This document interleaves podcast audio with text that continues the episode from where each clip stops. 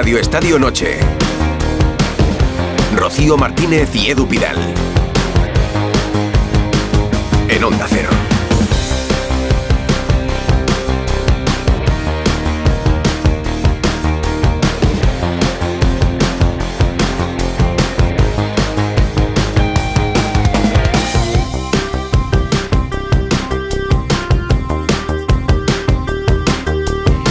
Muy buenas noches. Muy buenas, once y media, diez y media en Canarias, segunda jornada de Champions con octavos de final y con equipos españoles. Soy la Real, Rocío. La Real que está obligada a la machada en la vuelta en el Real Arena el 5 de marzo porque a pesar de una primera parte muy buena de la Real, pues hemos perdido 2-0, goles de Mbappé y de Barcola. Mbappé, MVP del partido. Esto nos complica un poquito la vida, pero seguro que la afición realista lo da todo en la vuelta. Y nos vamos a marchar hasta allí, hasta el Parque de los Príncipes, hasta París, Edu. Sí, porque está hablando Imanol. Están allí Gorka, Citores, Íñigo Taberna y Manu Terradillos pendiente de la rueda de prensa. Hola Taberna, buenas noches. Hola, ¿qué tal? Muy buenas noches. Vamos a escuchar a Imanol que está haciendo autocrítica. No puede permitirse la Real recibir los dos goles que ha recibido hoy en una eliminatoria tan competida como esta. Estamos en octavos de Champions y no se pueden regalar los dos goles del PSG. Escuchamos al técnico Churdín. Desde el primero, eh, creo que ahí sí que nos han podido matar.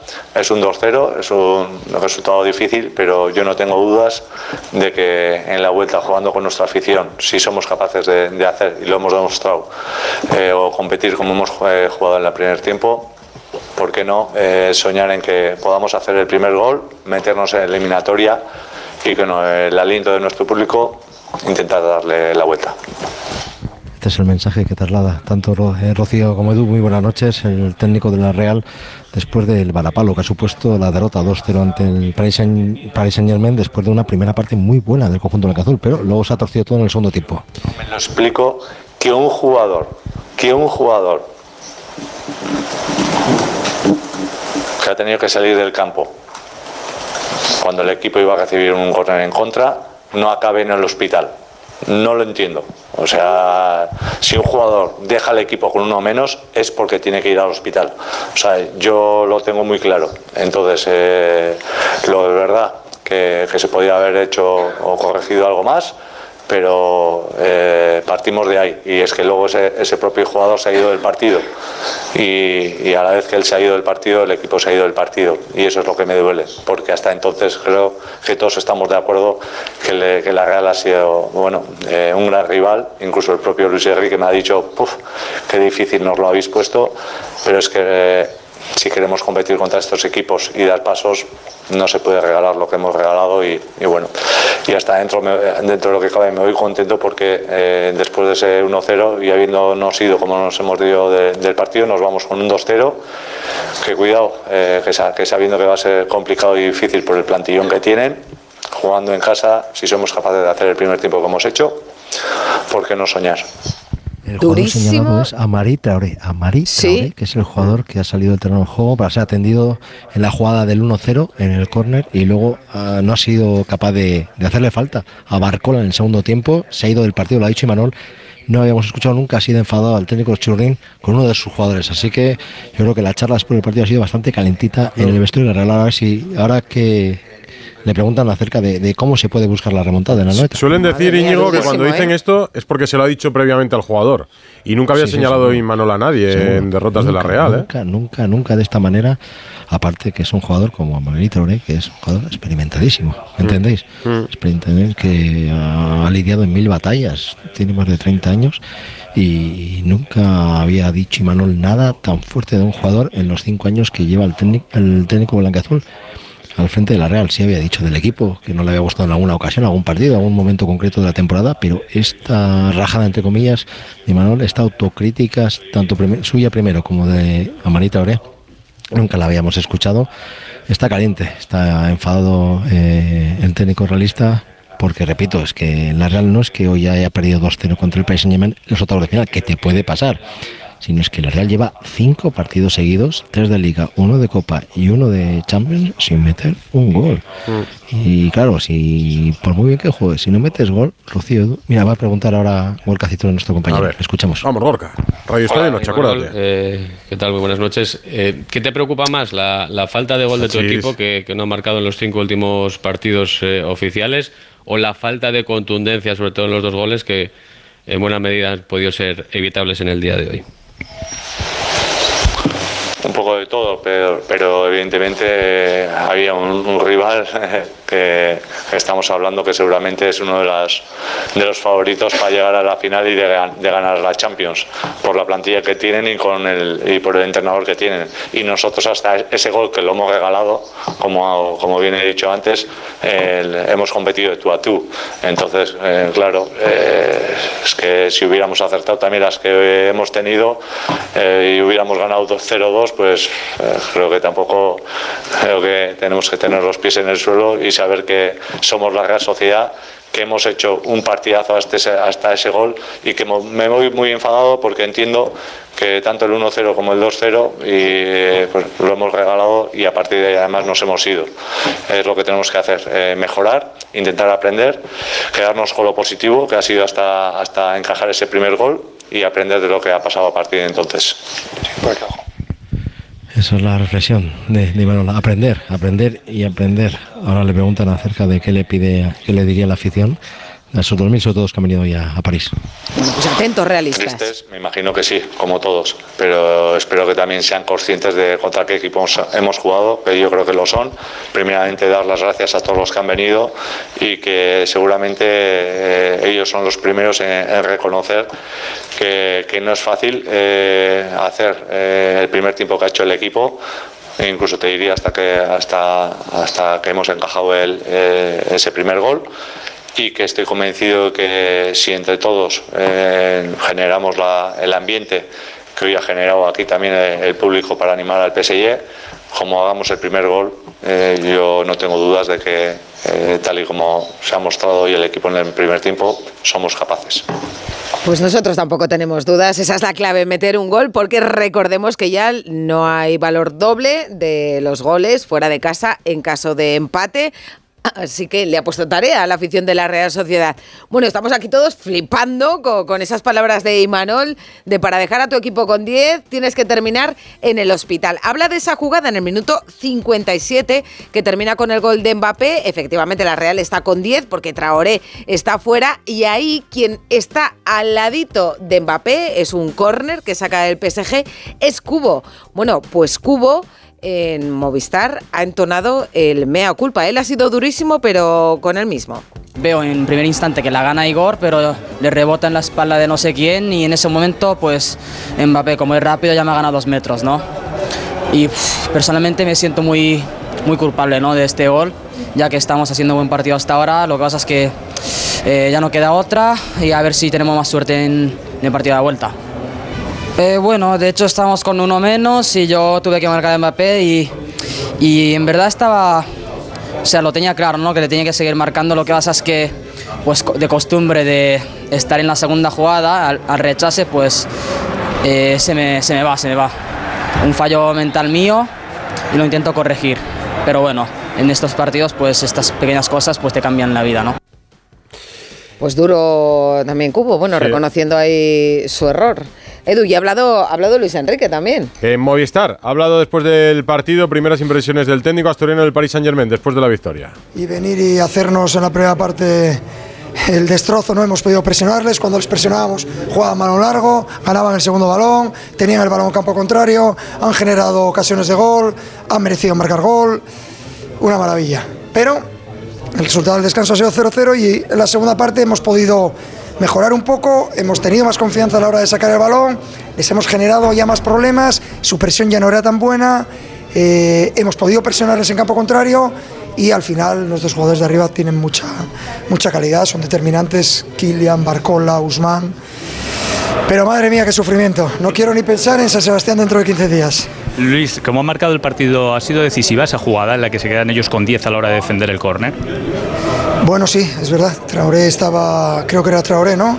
Estaba fuera. Mm, ha sido una casualidad, pero cuando un jugador se retira, eh, hemos aprovechado la estrategia. Justamente ellos son un equipo fortísimo en la estrategia, con muy buenos lanzadores, muy buenos rematadores. El fútbol es así de caprichoso y ha permitido que marquemos el primer gol y además un jugador como Kylian Mbappé que no es que sea tampoco un especialista en estas lides.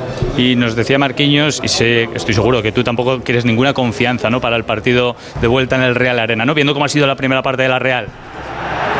La Real ahora tiene un resultado totalmente adverso, va a ser muy difícil seguro, independientemente del resultado lo iba a ser, pero este resultado a nosotros no nos relaja para nada. La primera parte va a estar muy en nuestras mentes y nosotros tenemos que jugar una segunda parte o un partido más parecido al de la segunda parte que el de la primera, porque si no, no es que vayamos a sufrir, es que nos pueden eliminar. Ha regalado muchos elogios Luis Enrique a la Real Sociedad, porque lo ha dicho Miquel Merino en Movistar, nada más termina el partido, lo ha reconocido Imanol en la sala de prensa, lo dice el propio Luis Enrique. Bueno, con hecho se veía en sus convocatorias que la Real le gustaba y hoy lo ha reforzado también después del partido en el Parque de los Príncipes. Son las 12 menos 20, si quieren contarnos cualquier cosa, 608-038-447 o arroba Radio Estadio N. Rocío Martínez y Edu Pidal. Radio Estadio Noche. Y el director de Radio Estadio, Edu García, que, que dice Luis ¿Qué tal, Enrique? ¿qué tal? Que, que no quiere ni pensar en cómo va a ser de difícil la vuelta en San Sebastián. Nosotros Hombre, también lo queremos pensar. Que Yo creo que él se debe de palpar y darse cuenta de que el botín es importante. A mí la Real de la segunda parte no me ha gustado y tampoco me ha gustado el nivel de displicencia que han tenido a la hora de justificar los errores de la segunda parte. Yo creo que la Real ya ha hecho partidos buenos en Italia, las ha hecho en Portugal, ha hecho una fase de clasificación muy buena, pero hoy ha adolecido de colmillo y de y de, te diría hasta de amor propio en la segunda parte. Me ha, me ha- me ha dado bajonazo porque no les he visto ni cabreados con un resultado que es un abismo que se puede remontar, pero me parece un castigo en Europa que es, no sé, contundentísimo. Me ha parecido muy triste la Real de la segunda parte y luego alguna sonrisa me ha sobrado. De Miquel Merino, del propio Manol, me ha sobrado las sonrisas. Fíjate, que a mí no me suelen sobrar las sonrisas, pues hoy me han sobrado en, en- en algún efectivo de la Real Sociedad. Después del partido dices. Sí, sí.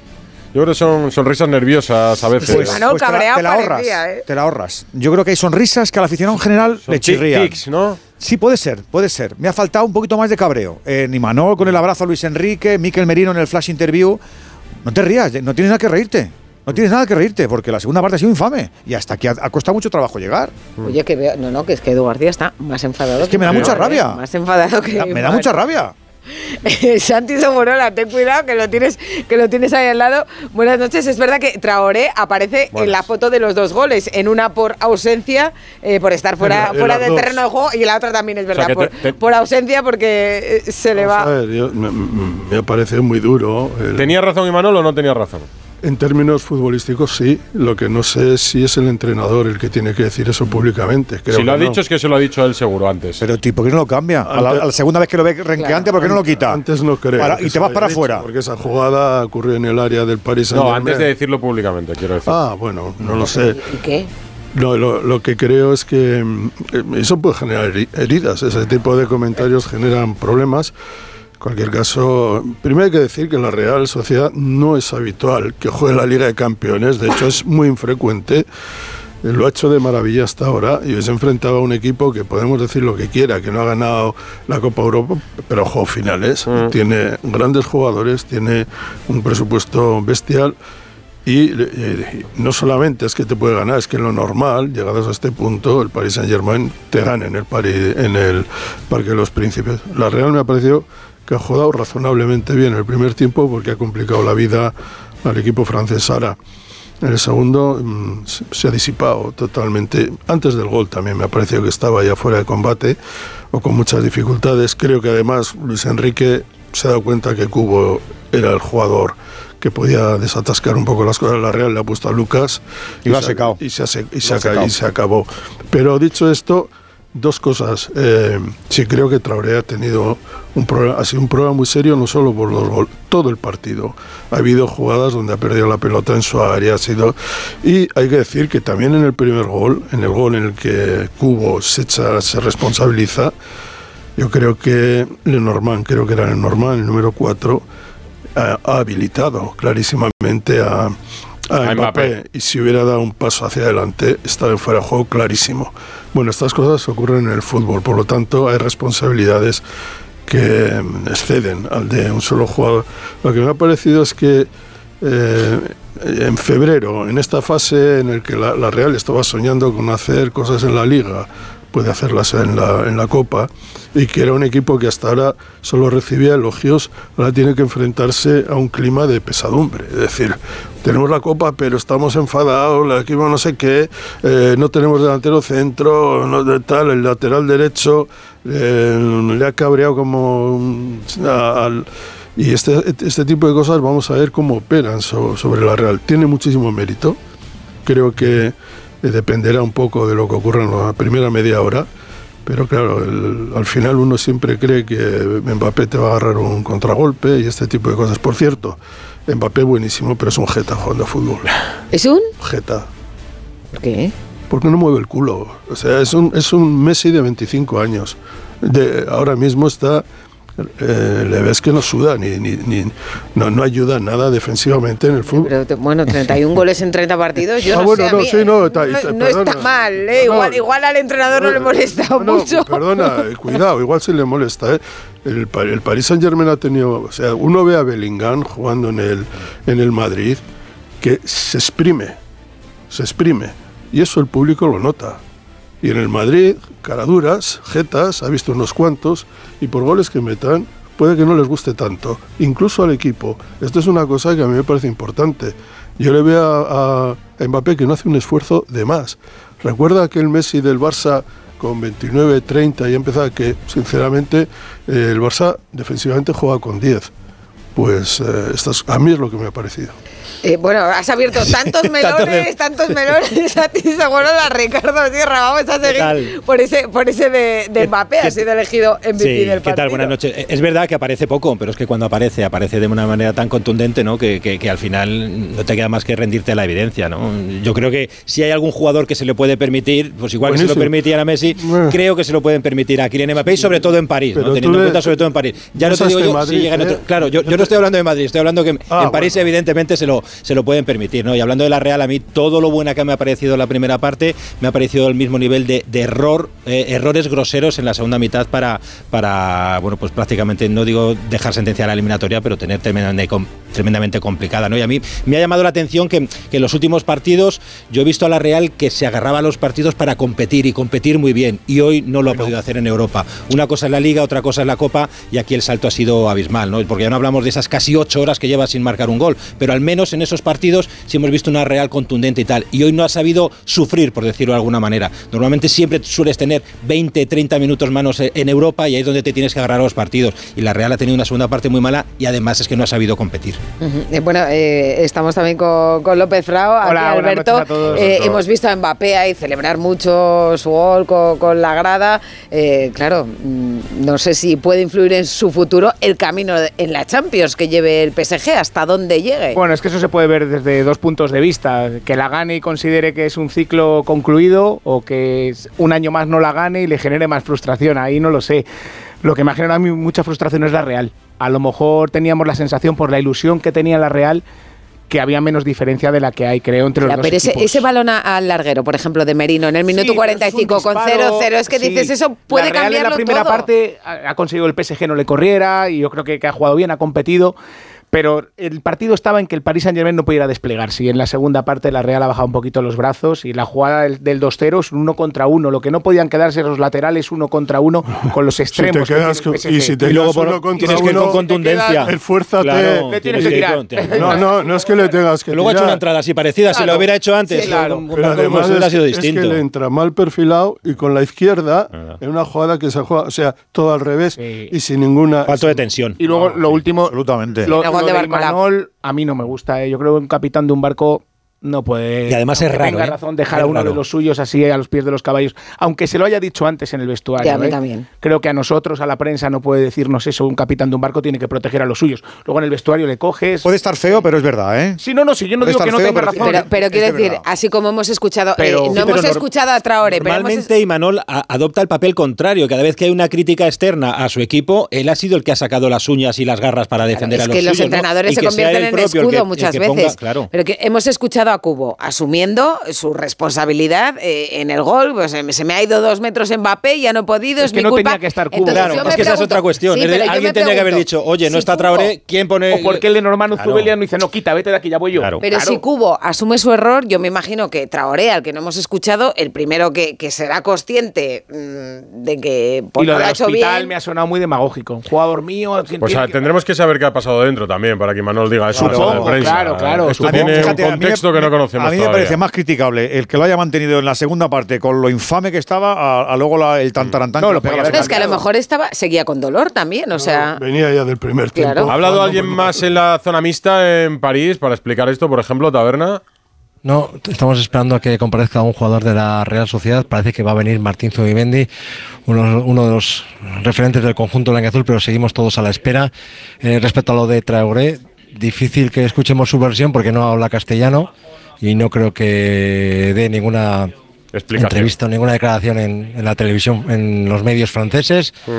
Pero lo que me llama la atención es que es un jugador súper experimentado, capitán de Mali, con más de 10 años jugando en la Liga Liga Francesa, francesa, claro. y que lo que ha hecho hoy en la segunda parte no, no, no, no es muy entendible, ¿no? porque yo creo que ha jugado renqueante desde esa jugada en la que ha pedido eh, ser atendido, Mm. porque yo creo que no estaba en condiciones de jugar la última media hora, pero Y sin no embargo, ha cambio. sin embargo, ha cambiado al lateral izquierdo, Galán. a Galán. A Eso me Galán. ha extrañado. Que no parecía ah, Santi que tenía nada. No, No, No, he pensado, se va fuera percibido.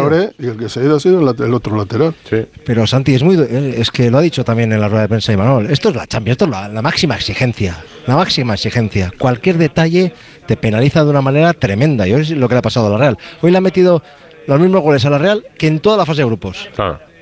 que en seis partidos, dos goles, los mismos. Eh, eh, la Real, su, su- su base eh, de juego y de rendimiento es eh, la solidez defensiva. Si comete dos errores como el de hoy, no tiene capacidad ofensiva ahora mismo, ahora mismo, para competir contra el Paris Saint Germain. No tiene, porque Andrés Silva no mete un gol, Sadik no mete un gol, Oyarzábal está lesionado, los extremos no meten gol tampoco, ni Barrenechea ni, ni Cubo, ni los jugadores de, segunda línea. Hoy Merino ha estado a punto, pero ¿hace ¿cuánto tiempo hace que no mete un gol Brais Méndez? Es Sí, no, no, y sin gol- Bueno, la, Re- la Real habéis contado, ¿no? Cinco partidos, 475 minutos. Claro, si no marcas un gol es muy difícil Pero llegar a cuartos de, la que- Champions. Creo que eh, en la Real, por lo que he visto las declaraciones, se fustigan demasiado. Es decir, evidentemente ha habido errores, evidentemente has perdido en París, puedes pensar lo que quieras, pero hay una especie como casi de bochorno. Porque en y me 45 parece- minutos lo compitieron y en 45 y- minutos se entregaron. Y me Santi. parece, y me Claro. pare- bueno, pues me Porque pare- tiene la sensación me de haber parece- jugado con, todo. con- con Inter Benfica me y, parece ese Merino que dos goles no son nada. Me ¿eh? parece exagerado. Pues sí lo son. Yo Claro, le doy un tremendo si no mérito. goles, le doy un eso. tremendo mérito a la Real. Los part- ya sé que ha tenido 45 minutos malos en todo este. Le das al periodo. mérito en la fase de grupos. Le das mérito Y por el camino. y el primer tiempo también. Es Claro, decir, pero eso lo ha ahora- Por destacado eso, Imanol por eso yo creo el enfado, porque es la sensación de Bien. oportunidad Pero es que perdida, de que has mucho- estado ahí. pero de es que ahora- ahora El está- Germain tiene ahora- muchos recursos y eso es con el paso Pero- de los minutos, cuando los jugadores están más cansados, ahí prima más la calidad. Y los extremos que tiene el Paris Saint Germain han terminado marcando la Tu diferencia. análisis es, mí- hemos a- regalado a mí lo que me parece- que lo cambia Yo creo todo. que son peor equipo. Es que ha pasado lo que ha pasado en el segundo tiempo, tendrán que estudiarlo, tendrán que analizarlo. Creo que, por ejemplo, la ausencia de Oyarzábal, Mm. que esté bien o esté mal, me parece que es un factor de protección Sin en el duda equipo. alguna. No, y de- jugador de jerarquía, que en estos partidos. no, más que de jerarquía, es que en la Real Sociedad Oyarzábal es capitán general en todos Claro, los pues aspectos. eso es, a eso aunque- me refiero. aunque esté medio lesionado. Pero además de todo eso, eh, primero es que hay partidos que se pierden y no se y, y este es un partido muy doloroso. Está hablando, no se, espera, no Santi, se- que no está se cae el hablando mundo. Zubimendi en la zona mixta del Parque de los Príncipes. Terradillos, estás tú. Mentalmente también nos hemos ido un poco del partido, se nos ha visto ya que estábamos cansados y, y bueno, creo que hasta el primer gol hemos estado bastante bien, todo bajo control, eh, teniendo ocasiones y bueno, ya te digo, en balón parado creo que tenemos que poner un poquito más de concentración. Estaba en la marca Traoré con Mbappé y casualmente está fuera del campo en ese momento y eso es lo que genera eh, esa desatención. Uy, Ahí se va la línea de datos donde escuchamos a Zubimendi en la zona mixta. No sé si estás cerca Taberna o Gorka. ¿Sabes qué pasa?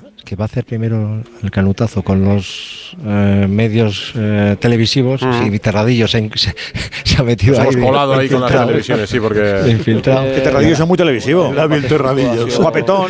Y, Íñigo. y luego va a ir a tu posición. Es guapetón, Íñigo. Claro. Luego, luego va a hacer radios, así que tranquilidad. Venga, pues entonces vamos Que a. además Manu no sabe que se ha leído la conexión. Pues parece, vamos a aprovechar para recuperar la conexión y volvemos al Parque de los Príncipes para escuchar a Martín Zubimendi, el jugador de la Real Sociedad.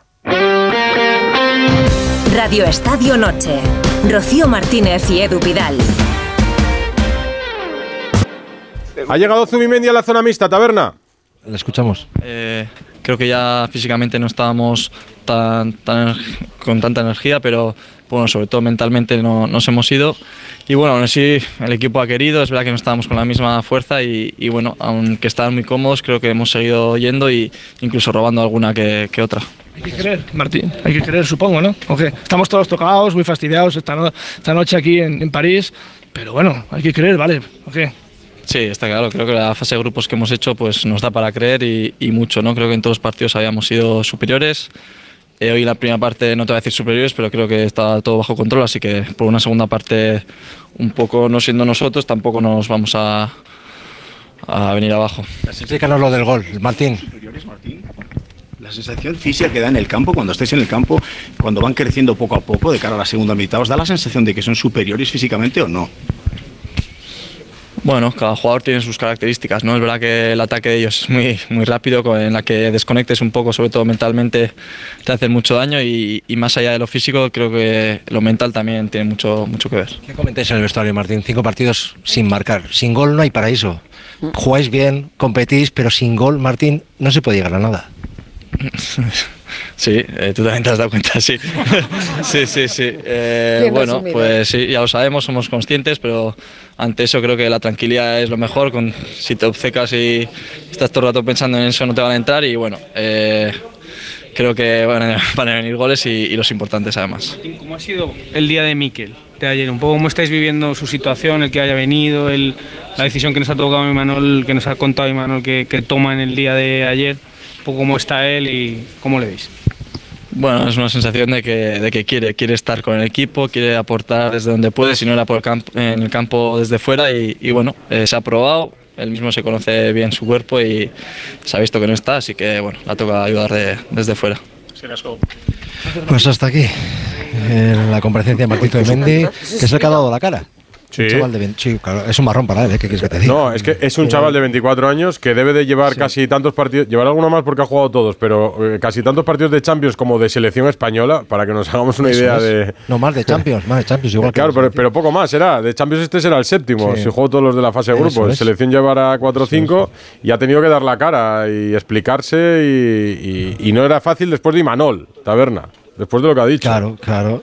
Ha, ha capeado bien el temporal cuando ha dicho, no, no escucho a mi mano, no sé lo que ha dicho de Traoré, ¿me entiendes? No, no, no sé lo que ha dicho, yo vengo a lo mío, os cuento mi historia, eh, doy la cara, os digo que lo intentamos, que competimos, que trabajamos, que hemos hecho una buena primera parte, que hemos fallado en la jugada del 1-0, que hemos fallado en la jugada del, del- del segundo gol y que nos vamos con, con pues, dolidos de esta derrota, pero esperanzados de cara al día 5 de marzo de intentar hacer la machada, de eliminar a un equipo como el PSG que, o el Paris Saint Germain, que viendo el banquillo que tenía el Paris Saint Germain, Edu, Rocío y, y con tertulios, y viendo el banquillo que tenía la Real, es que dices, "Jo, estamos compitiendo aquí con el Paris Saint Germain y, y sale Turrientes y sale Pacheco y, y sale Aramburu, que es un chaval de Venezuela de 21 años, del Sanse, sale aquí al Parque de los Príncipes a intentar dar la cara. Pues la Real intenta dar la cara y llega hasta donde puede. Hasta Es donde verdad. puede. Vamos a ordenar todo, que fuimos con prisa por escuchar a Zubimendi después de la medianoche. Ya es miércoles, ya es jueves, ya es jueves, madre mía. En dos jugadas, la anterior al córner, la del córner, se ve que el portero este tiene miedo al choque. Se tenía que ir ahí al choque y ventilarse al Mbappé ese y llevárselo por delante, hombre. Y fue ahí de medio lado. Y en la jugada que propiciou el toque, el córner, perdón, lo mismo. El Ramiro ese, eh, lo que es los, los choques, los tiene un poco, poco acojonados. Yo creo que ha sido un fallo del portero total, vamos. Eso tiene que ir a muerte por el balón. El Mbappé tiene que ponerlo en, en eso, en la luna. Por lo menos. En la luna. Hombre, pues Remi- Remiro la para un par de días a Mbappé, ¿eh? Sí, hemos preguntado que a los, a los oyentes si creen que el PSG es uno de los favoritos para ganar esta Champions. Luego ellos nos, como escucháis, nos dan su opinión sobre el partido. Sí, sí. Eh, pero- Es una excusa para que en realidad nos digan lo que quieran. que quieran. hablen de lo, Lo que, que quieran. quieran, de lo que que quieran. vean evidentemente que lo Si ponemos. quieren criticar o sea, los premios Goya lo que o, quieran. o el último balón de oro, lo que Sobre sea. la pregunta, que eso sí está en nuestra cuenta de Twitter, eh, si, si ven al PSG como favorito, el 28% dice que sí, que es uno de los favoritos para ganar la Champions, el 72% dice que no, y comentarios que nos llegan dicen con Mbappé favoritos a lo que quieras, y otro, por ejemplo, que nos dice, yo la verdad es que he visto muy flojo, es más, diría que Dembélé mejor que Mbappé. Eh, Ana, ¿a ti no, no, te, que- que no te gusta mucho Mbappé a ti o qué? A mí me encanta. A mí Mbappé es un jugador que me encanta. Hombre, a Ana le gusta el fútbol, le gusta Mbappé. Que Mbappé, claro, a mí Mbappé me parece, pues ahora mismo con Haaland el mejor jugador del mundo, y De Bruyne. Mm. Con De Bruyne me parece el mejor jugador del mundo, o sea, Hay, un, hay, no hay ninguna duda sobre Mbappé. hay que hacer un ejercicio de comparativa que lo hacía ahora Taberna entre los banquillos del PSG y la Real Sociedad para ver la alternativa que tenía también en la segunda parte Imanol frente a Luis Enrique. Y claro, la Pues comparativa. Se han quedado sin jugar Ugarte, Mukiele, Gonzalo Ramos, Keylor Navas, bueno, evidentemente Carlos Soler, o sea, todos jugadores internacionales Sí. de, de muchísimo nivel. Titulares en cualquier Pero equipo. Y lo de, Eso- y lo eso de ya se- Yarzábal. Eso ya se sabía cuando empezó la temporada. Mm. Que hay un grupo de equipos que tienen dos equipos en realidad, y el Paris Saint Germain es uno, es uno de ellos. Hay cuatro o cinco equipos que te pueden cambiar a ser jugadores o que no jueguen el miércoles anterior para preparar un partido. Y la Real y a otros cuantos equipos en eso no, lo- no se lo pueden permitir, sufren de eso. Pero dicho esto, por eso tiene mérito lo que ha hecho la, la Sociedad. Claro, pero también lo que decías antes, que no se deben fustigar tanto, es que al final las expectativas son tan altas porque se lo han ganado en el terreno de juego la Real Sociedad. Quiero decir, es que en la fase de grupos compite muy bien y compite contra Inter de Milán, subcampeón de Europa, que Hoy- además está muy hoy bien. están jugando en Pa- en París porque la Real ha sido primera de grupo y el París no. Entonces Claro. tú esperas que, que mantenga un poco esas expectativas y cuando está debajo de esas expectativas que ellos han generado, pero por su propio bien hacer y por su propio buen juego, pues entonces al final eh, entiendes un poco esa Pero por esa eso decía yo que puede eso venir, quizá ¿no? genera Es una que falsa si- que Si realidad. tuvieras el contexto general de la Real cuando empieza la temporada y dices, oye, va a llegar a octavos, pues, pues es mm, eh, más que sobresaliente, podríamos decirlo así. Pero claro, una vez que estás aquí, pues dices, ostras, Bueno, perder Ricardo, que a las- esa oportunidad de esta la- manera. A las 10 menos cuarto ninguno estábamos diciendo que A la ver, que Real la- iba, la- iba- iba a caer Claro, y que esto iba la, a ser la Real Sociedad, la Real Sociedad no tenía Después de la primera, parte, dices, ostras. la Real puede Sociedad, ganar, claro. la Real Sociedad no tenía un grupo cualquiera. Es, es mala suerte el sorteo. La Real Sociedad Sí, se enfrenta al Inter, la peor. que es el líder del calcio. se enfrenta al Benfica, que es el líder en la Liga de Portugal. Y se enfrenta al Salzburgo, que es colista de su grupo y líder a la vez de la Liga de Austriaca, que es la- de, de las Y- cuatro la y- menor. Y, se enfrentó al Paris Saint Germain, que podemos decir que no ha ganado Copa No, de pero Europa. digo no que queda primera de grupo y quedando primera de grupo frente al Inter y el Benfica, te toca el Paris El Saint Germain, peor. que es mala rival, suerte. claro. De los rivales que te Sí, podía eso tocar. es una pena, porque te podía haber tocado uno más sencillo. Eh, Para mí el Paris Saint Germain no creo que sea el máximo favorito, pero no lo descarto como campeón de Europa. ¿Es No, así? claro, ¿cómo lo vas a descartar? Oye, mira, vamos a, vamos a encargarle, vamos a encargarle a Manu Terradillos. Manu, tú lo que tienes que hacer allí es decir, nada, vosotros lo tenéis ganado, ir relajados a la vuelta en San Sebastián, ¿sabes? Para Dejaros que vengan confiados y eso, pues que se dejen a Mbappé en París, por ejemplo. Yo he estado en un programa de radio francesa y he estado diciendo, Cubo, nada, Cubo no le marquéis que no es bueno, Zubimendi dejadle tranquilo, eh, pero nada, no ha habido, Tú has puesto no ha tu habido parte. manera, no ha habido manera. No te han creído. Claro. No, pero, pero lo que ha pasado es, es que eh, cuando han llegado nos han dicho aquí en español y después en euskera y he dicho, bueno, a mí Gorka me enseñó en la universidad alguna palabra en euskera, digo, pero no me va a dar así que meto el micro y luego veremos. Primero meto el micro y luego ya pregunto. ¿Coincidiste con Gorka en la universidad? Claro, supuesto. claro, sí, sí, ¿Sí? pues ha sido un reencuentro, ha sido un reencuentro. ¿Sois sí. de la misma promoción Por y cierto todo? que- Qué chulo. Sí, sí, sí, sí. Fíjate tú las vueltas que da la vida. Madre mía. Que ha dicho, ha dicho Luis Enrique que no tenía nada a Lucas Hernández, que decía yo que había sido por un tema muscular, es lo que nos habían contado, pero bueno, corrección. Pero tenía Lo una, que pensaba tenía- la prensa francesa, tenía una amarilla. ¿no? No tenía, venía con una amarilla, sí, pe- creo, ¿eh? había Sí, oído. sí. No lo sé. Bueno, Oye, ¿y cómo ha Sí, sido? pero es muy extraño porque Cubo le ha dado un, le ha pegado un buen baile a, A Beraldo, ¿verdad? De hecho, Beraldo ha sido el jugador más flojo del PSG. Lo ha pasado muy mal. De Sí, hecho, sí. Marquinhos ha tenido que ir a echarle una mano un par de veces. Sí, al corte. Pero yo creo que eso ya contaba con ello Luis Enrique, ¿eh? porque Marquinhos iba de una forma natural también a la ayuda. Ya, eh, pero cuando entró Lucas se acabó la historia. Sí, claro. Sí, sí. Oye, Manu, ¿y cómo ha sido, cómo has visto tú a Mbappé con su afición hoy? No, en cuanto ha marcado el primer gol que lo habéis visto, cómo ha levantado los brazos con esa rabia, con, bueno, pues con ese gesto. Y, eh, cuando le han presentado ya ha salido el mítico, el típico, avec le número 7 Kylian Mbappé, el, el estadio se ha vuelto loco y saben que la Liga de Campeones, si hay opciones este año, pasan por él. Es decir, no se van a enfadar con él. Manu, Gorka, Taberna, para Taberna y Gorka, buen viaje mañana. Y Manu, nos vas contando estos días antes de la vuelta en el Real Arena en tres semanas. Un abrazo para los tres, Parque de los Príncipes. Seguro que sale. Un abrazo fuerte, buenas noches. Un abrazo, seguro que sale alguna cosilla de Mbappé y de su futuro los próximos días. No Sí, nada. Tú llamas, ya te sabes de memoria el teléfono de la reacción. Pero, ¿A ti no te 1-0. gusta el tema Mbappé? A mí me encanta y me apasiona. es- Casi tanto como el, eh, lateral derecho líquido Hakimi. No, no, claro que sí, claro que sí. Lo que ocurre que, que bueno, pues notas sobre todo en París ya cierto cansancio con el tema. Y ahora hemos tenido tregua porque había Liga de Campeones, porque había Copa contra el Brest, que es el equipo revelación esta temporada, pero una vez que pase la eliminatoria seguramente El partido de vuelta, a- el, el partido 5 de vuelta- marzo. 5 de marzo. El día, 20 el día 28 juega Copa. La Copa contra Mallorca. Mallorca, ¿no? Que no va a ser un- No, el 27. ¿Jueves? No, martes.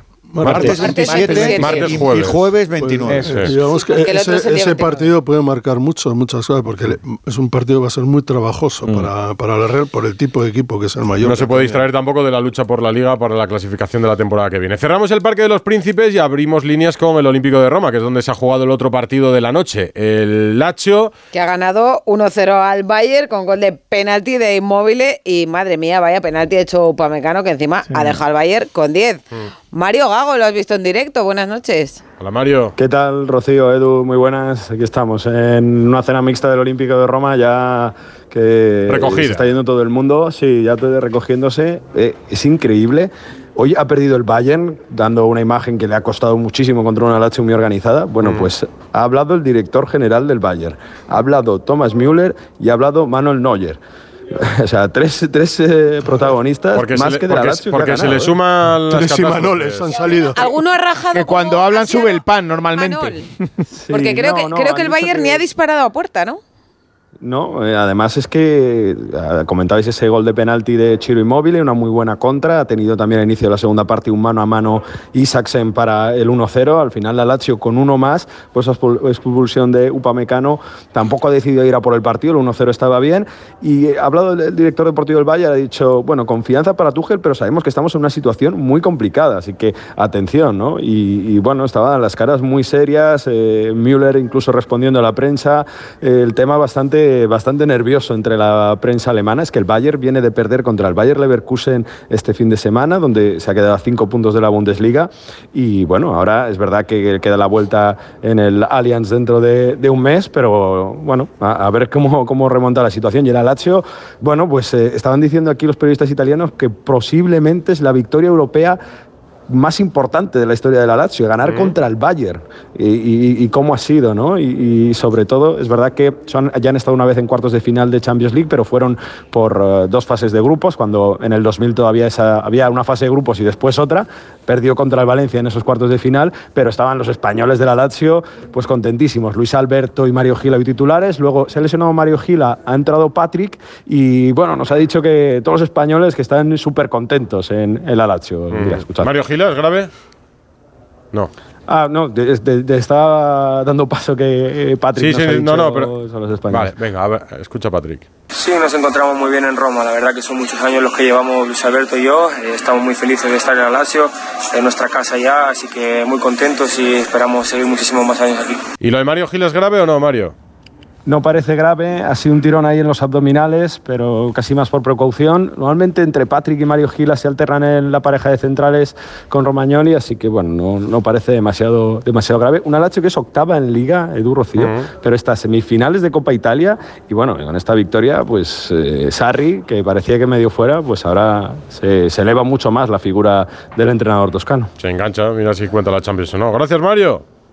Abrazo. Ese partido que recordaba Mario ante el Valencia del Lacho marcó un Mm. golazo Gerard, Sí. nuestro compi. Sí, sí, un Gerard gran gol López. de fuera del área Gerard López. Es, es que fue su mejor temporada, de Sí, hecho. sí, de sí. todas las que tuvo como profesional, El gol- el esa gol bonito precisamente lo fue la marcó en el mejor. Olímpico de Berlín.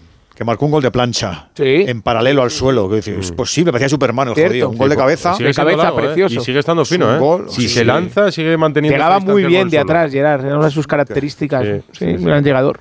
Y luego no bajaba. Es lo que tenía. Llegaba, pero luego no- Era perro, no no podía tener todo. Entonces hacía como No lo podía tener todo. Era perro como niebla. Le costaba más. Mira, contentos dicen en la Lacho, contentos por supuesto en el Real Madrid, que se verá muchísimo mejor todavía 24 horas después lo que hicieron ayer, ganando en Alemania al Leipzig. Fernando Burgos, buenas. Buenas noches a todos. A ver, lo primero, de lo que preocupa, Brahim. ¿Cómo está? Yo digo, pero todo el día dándole F5, parte médico, parte médico, y no hay. No, porque no le han hecho las pruebas, Rocío. Mañana, al final, han decidido eh, esperar 24 horas más.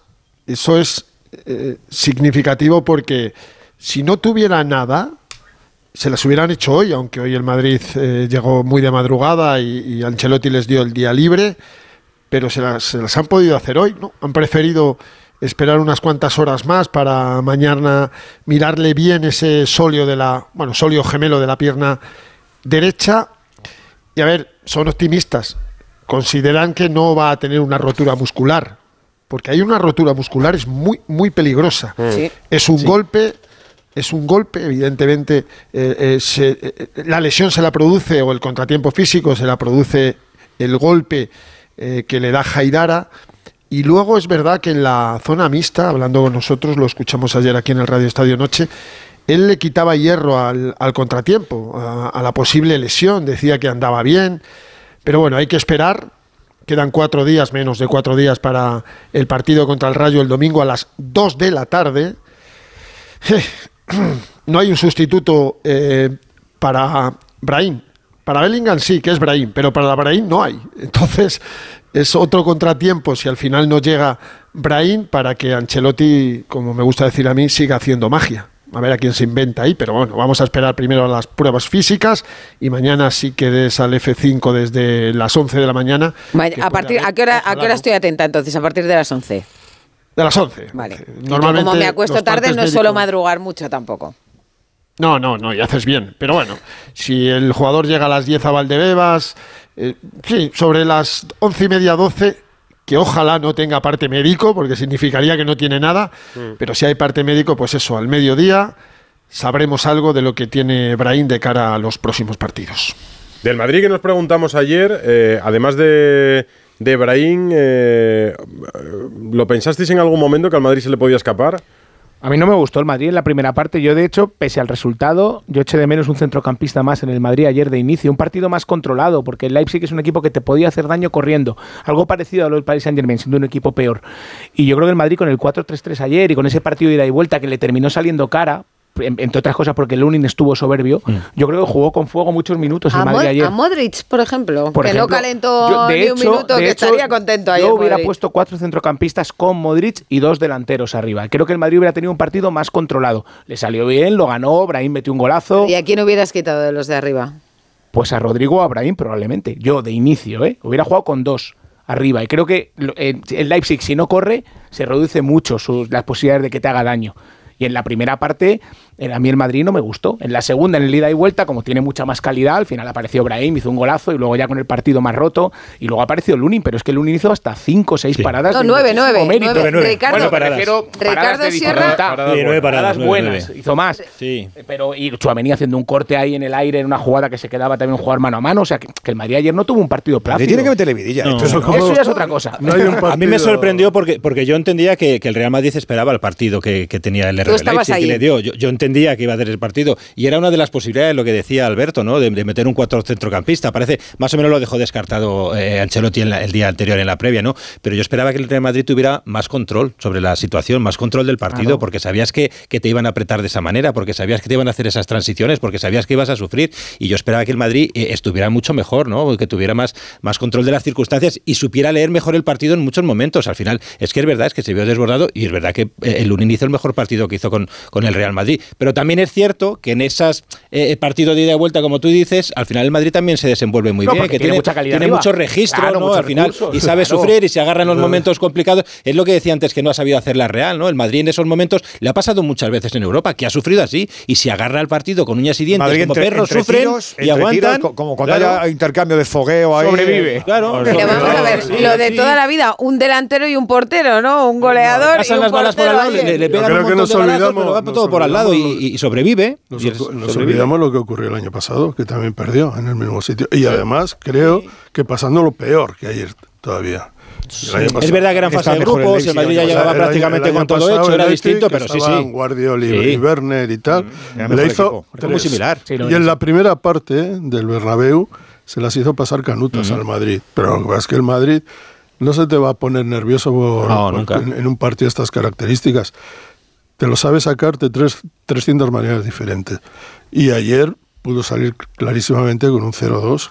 Si Vinicius, que una jugada tan maravillosa como la que hizo Brian en el gol, marca el segundo y estaríamos hablando de que, bueno, pues sí, eh, nos atacaron. Yo creo que frente a los equipos alemanes, en general, frente a los equipos alemanes siempre ocurre lo mismo. Son gente que te lleva por el peralte y por la cuneta, toda, toda máquina.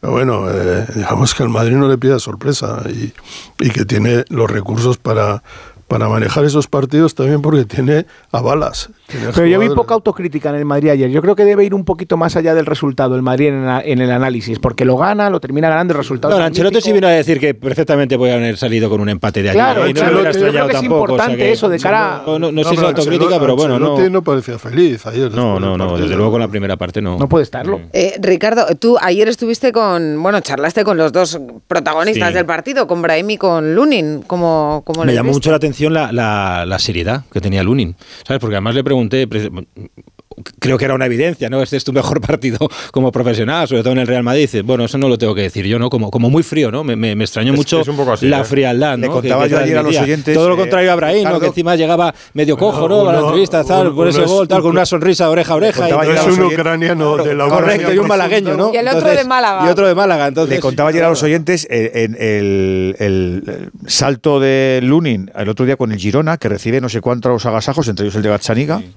Es que no hace caso a nadie. Nadie. Sí, sí. Concentrado mirando allí. No, es que no se menea de la fila. Es que es, debe ser marcial, no lo siguiente, el chaval. Y mira, ayer Oye, le salió sí, fenómeno. pero Es hoy cuestión de estaba, carácter, estaba ¿no? Es así, mirando la- las estadísticas del Uni. Ya eh, llega en la temporada 17, en el año 17. Eh, le ceden al Valladolid. En el Valladolid no juega un solo partido. Se va al Oviedo. Se va al Oviedo, juega 20 partidos. Eh, del pasa al Leganés. al, al Leganés. Luego al Madrid, donde eh, juegan 17 partidos en tres años. Es poquísimo. En la primera temporada, uno. En la segunda, cuatro. Y estamos hablando de un jugador que juega, un portero jugado muy pocos partidos en los últimos seis años. Muy poco. Y había dudas. Y tenían pocos previstos para él. De hecho, cuando se lesiona para Courtois, él- fichan a Kepa. Para él, lo de ayer, bueno, lo de esta temporada, es un. Yo creo que es un premio enorme porque es muy difícil que un portero Sin actividad, porque Y, tenido muy poca y ha ido a hacerlo en un partido de Copa Europa. A veces ese tipo de partidos te cambian Te tu- marcan, tu, historia en un club. A la carrera. Claro, Te claro, la te carrera. puede cambiar la historia. Por eso Ricardo ya se esperaba la alegría Claro, de la y no, se porque decir, oye, ese es el Un momento ¿no? ahí. Dice, si todavía, que ya más o menos estaba cerrado el debate de la portería, digo, bueno, pues se ha quedado zanjado, ¿no? A partir de ahora Si abrimos entre- otros si debates. ayer Si entrevistas- Tchouaméni central, si ahora Brahim o Rodrigo, los que tú quieras. Dice, pero el de la portería lo ha dejado cerrado encima en un partido Eh, Si de Copa entrevistas Europa, a. Kepa ayer luego hubiera sido más entendible que, hubiera estado serio. Cada jugador es un carácter. Porque, Sí, sí, claro, eso no. eh, ¿Cómo fue? Cross. A Cross le preguntaron, o en Alemania le debieron Sí, preguntar, por lo que sí. escuché aquí, Sí, sí. ¿qué le había parecido el gol? Que le, claro, que era gol. Es decir, y tú le preguntas, o sea, Brain es la alegría, es alegría, por- eh, En su Kroos- juego también. Kroos es alemán. Muy y- alemán. Y, Lunin, pues te- cada uno es Habrá es. monologuistas también en Alemania, ¿no? Que hagan el club de la comedia y tal, o no, allí no se, no se estila aquello. Lunin es Por del este, cierto- ¿eh? pero, pero es que, eh, Fernando, por ejemplo, lo que se ha ahorrado Ancelotti con sus decisiones y con los partidos de Lunin es que se le pregunte en la sala de prensa por el portero. No habrá una pregunta de quién juega en Vallecas, seguramente.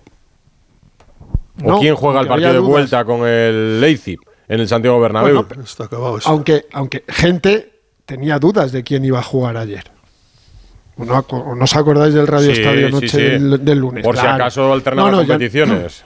Nada, nada, no. Esto ya está zanjado. Y además el chaval tiene una confianza que jamás ha tenido. Su proceso fue Valladolid. Tuvieron que romper la cesión porque no jugaba. Leganés, nada. Y se fue al Oviedo y en una segunda vuelta estuvo muy bien. Él tenía pensado irse del Madrid y volvió al Real Madrid a jugar poco porque es imposible con, con Courtois. De hecho, si os acordáis, en la Copa que ganó el Madrid no la jugó desde los octavos de final Lunin, lo jugó todo Thibaut Courtois y este verano él tenía decidido marcharse, pero marcharse del Real Madrid porque evidentemente sabía que con Courtois él no podía estar otra temporada sin jugar y al final le convencen, no le convence el entrenador, no le convence el preparador de porteros, le convence el club como tal, Santelequia, que es el club, José y él pese a, a tener... No, no, no, Juni No. Calafat, José Ángel No. Sánchez, déjate, Juni Calafat. Entonces, a partir de ahí, él tiene una muy buena oferta del Ajax que rechaza, aunque lo tenía decidido, acordaros que quien se fue al Ajax eh, fue Jerónimo Rulli, el Ajax tenía pensado fichar a, a Kepa y pasa una pretemporada en Estados Unidos puf, complicada, porque creo que hay gente que no se porta bien con él. No se portan bien porque es los entrenamientos eran una tortura para Lunin. De ¿Pero hecho, quién no se porta bien con él? El preparador de porteros. ¿Llopis? De hecho, hay. Sí, de hecho, hay, hay Que imágenes. Llopis, muy, Fernando, muy- tiene un, un- Ah, es cuando le echa la bronca a la pretemporada. Llopis tiene un gran grupo de seguidores y un gran grupo de detractores, ¿eh? Sí, sí, bueno, hay de todo. Es cuando le echa en, en uno de los primeros entrenamientos en la Universidad de UCLA, eh, tienen sus más y sus menos. Esa es una primera, pero hay otras imágenes que no se ven, digo grabadas, pero se, se vieron, yo las vi, donde el chaval no... Yo, yo- yo me fijaba también en Courtois y, y, y Courtois flipaba también porque es que no se le permitía ni un solo fallo en ningún ejercicio. Y estaba claro que el Madrid ficha a Kepa porque Lotti, Jopis confiaban en, en Lunin. Ni Ancelotti ni Llopis, ni- que se te ni- está cortando la línea. Eh, Ay, perdón. Ni eh, Ancelotti, ni Ancelotti ni Jopis Sí. confían en él. De hecho, el que ficha, por decirlo de alguna forma, cuando el Madrid ve que no puede pagar 14 millones por eh, Mamardasville y 15 por Bono, porque no lo tenían, Mm. Y porque se para perdía pagar la un Copa portero, de África, pues, vamos, porque iba a la Copa de África. Claro, y por muchas cosas, porque el Madrid no podía desembolsar pasta en ese, en ese momento por un, por un portero para sustituir a Courtois. Entonces, eh, el, que, el que dice, oye, yo conozco muy bien a Kepa, Kepa puede jugar, es Jopis, que tiene una magnífica relación con el es guardameta del, Mm. del Chelsea. Y el chaval le ha dado la vuelta a la tortilla en unas circunstancias complicadas. Él es así, él es muy ucraniano. En su vida también, en la relación con los compañeros, en ese vestuario tiene una magnífica relación y le quieren todos porque saben que es un buen chaval, pero él no se relaciona con ellos fuera de- del terreno de juego. Oye, pero por ejemplo con Sí, ah, no, no, termina, termina. No, no, no, dale, dale. No, no, digo que estás hablando del ecosistema un poco del Madrid, de la relación que tiene Lunin. Estábamos hablando antes de, de Mbappé. eh, eh, encajaría Mbappé, claro. O sea, no juega Bellingham, está Brahim, que por cierto son además súper amigos. Cuando Brahim sabe que cuando juega Bellingham lo normal es que él no va a jugar. Eh, un vestuario donde todo parece una balsa de aceite. Y aquí, como seguimos la tertulia de la publicidad, también hablábamos un poco de cómo encajaría Mbappé ahí. Para mí encajaría perfectamente. Porque además eh, está, está dicho públicamente eh, el último Rodrigo el pasado sábado en la zona mixta del Bernabéu. Me encantaría que viniera Mbappé. Que es uno de- a los que puede sentar. No, es al que debería sentar. Porque a Bellingham y a Vini eh, tenemos claro que, no sé, no creo que le sienten a ninguno de los dos, por mucho que venga Mbappé, ¿no? Pero Mbappé le ha lanzado guiños en redes sociales, muchos a Mbappé, muchos en los dos últimos años. Vinicius. Y Vinicius he dicho, ¿no? He dicho, bueno, Vinicius. Y yo creo que, a ver, ten- hay que tener claro que evidentemente viene un jugador eh, muy especial, eh, pero este vestuario del Real Madrid comentan desde dentro que es uno de los más sanos de los últimos 20, 30 años. Que hay una magnífica relación y un, y, un buen matrimonio, una buena comunión entre veteranos, como dice el himno del Madrid, entre veteranos y noveles. Hasta mañana, Fernando. Hasta mañana, Mañana todos. nos cuenta. 12 y El 26. otro día de- dio a entender eso del bosque aquí, cuando hablamos con él la otra noche, así como Mm. dice las cosas Vicente, pero dijo, me da la sensación que ese vestuario es de las mejores cosas que tiene ahora mismo el Madrid. Creo que Son lo dijo buenos así. chicos, sí. Son buenos chicos así, pero solo, cuando, solo hace falta ver cómo juega el Madrid. Pero- pero cuando, cuando del bosque habla así hay que cogerle entre líneas. Pero, y- pero, yo- pero hay como muchas voces, ¿no? Que, que ponen un poco la sombra de duda de, uy, Mbappé, tal y como es, cómo pero- bueno, yo, yo la aquí". tengo esa duda, ¿eh? Yo confieso que la tengo Pero, esa duda, es ¿eh? que por, el no- cara- por el carácter de Mbappé. Pero había esa duda con Cristiano. Bueno, con Cristiano había otras muchas más, que si iba a estar cerrando todas las discotecas de Madrid y tal. No, bueno. le fue mal al Madrid Eso, con eso es Cristiano. no conocer a Cristiano Ronaldo, que no hay nadie mejor que él para cuidarse. Cristiano Sí, Ronaldo se pero como aparte nadie. de eso, pero aparte de eso quiero decir, o sea, Cristiano Ronaldo mira, tampoco siempre es el doy a tipo todo el más mundo humilde el- del el- mundo. el beneficio, Ni lo ha sido el ni lo será. beneficio, el beneficio de la duda, el beneficio de la duda. Tú quieres decir, tú puedes ser muy divo, todo lo que tú quieras, pero si tú llegas a un sitio sano, tú llegas a un sitio donde ves que la relación entre los compañeros es otra y tal, yo creo que eso al final te termina contagiando. Yo soy Si más de los marca que- 50 yo soy goles. más que de los buenos, contagian o, o pueden contagiar o pueden llevar al lado bueno precisamente al, a, la, a la manzana, por decirlo de alguna manera, no sé si podrida o no, porque en este caso ni siquiera sería eso, que todo lo contrario. Yo, creo que sería, sería al revés, fíjate. ¿eh? Mi opinión de, de Mbappé, para mí es el mejor jugador del mundo. Mm. Me parece natural que juegue en el Madrid.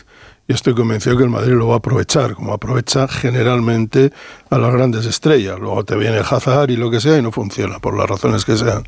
Lo que sí creo es que en la manera, en el compromiso que tiene este equipo actual, incluso en un periodo con tantas bajas, a mí lo que más me fascina del Madrid y creo que la cosa, algo de lo que más gusta, quizá lo que más gusta en el Madrid, no es que Bellingham, evidentemente Bellingham, es que en estas circunstancias el Madrid juega como si le fuera la vida en cada partido. Todos. Y cuando me he referido a Mbappé, no juega todos los partidos como Sí, pero si en fuera la París. vida. Claro, claro. Bueno, eh, aquí, aquí ya se aquí sería encargará. al revés, ya se Sí, encargará alguien no, de decir, no, esto, es, esto Sí. es el Madrid, esto es el Bernabéu. la- aquí tienes que correr, aquí o No, corres por el- eh, to- de acuerdo, y que va a marcar diferencias, de acuerdo, y que es un fenómeno, de acuerdo.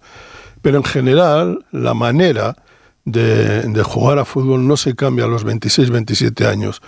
Uno, no, lo digo sinceramente, marcará muchos goles, pero él, por sus características, porque está acostumbrado a jugar así, incluso en la selección francesa, es un jugador que no da un paso atrás. O sea, defensivamente no juega, ya juega a ser Mbappé. Y te gana muchos partidos, evidentemente.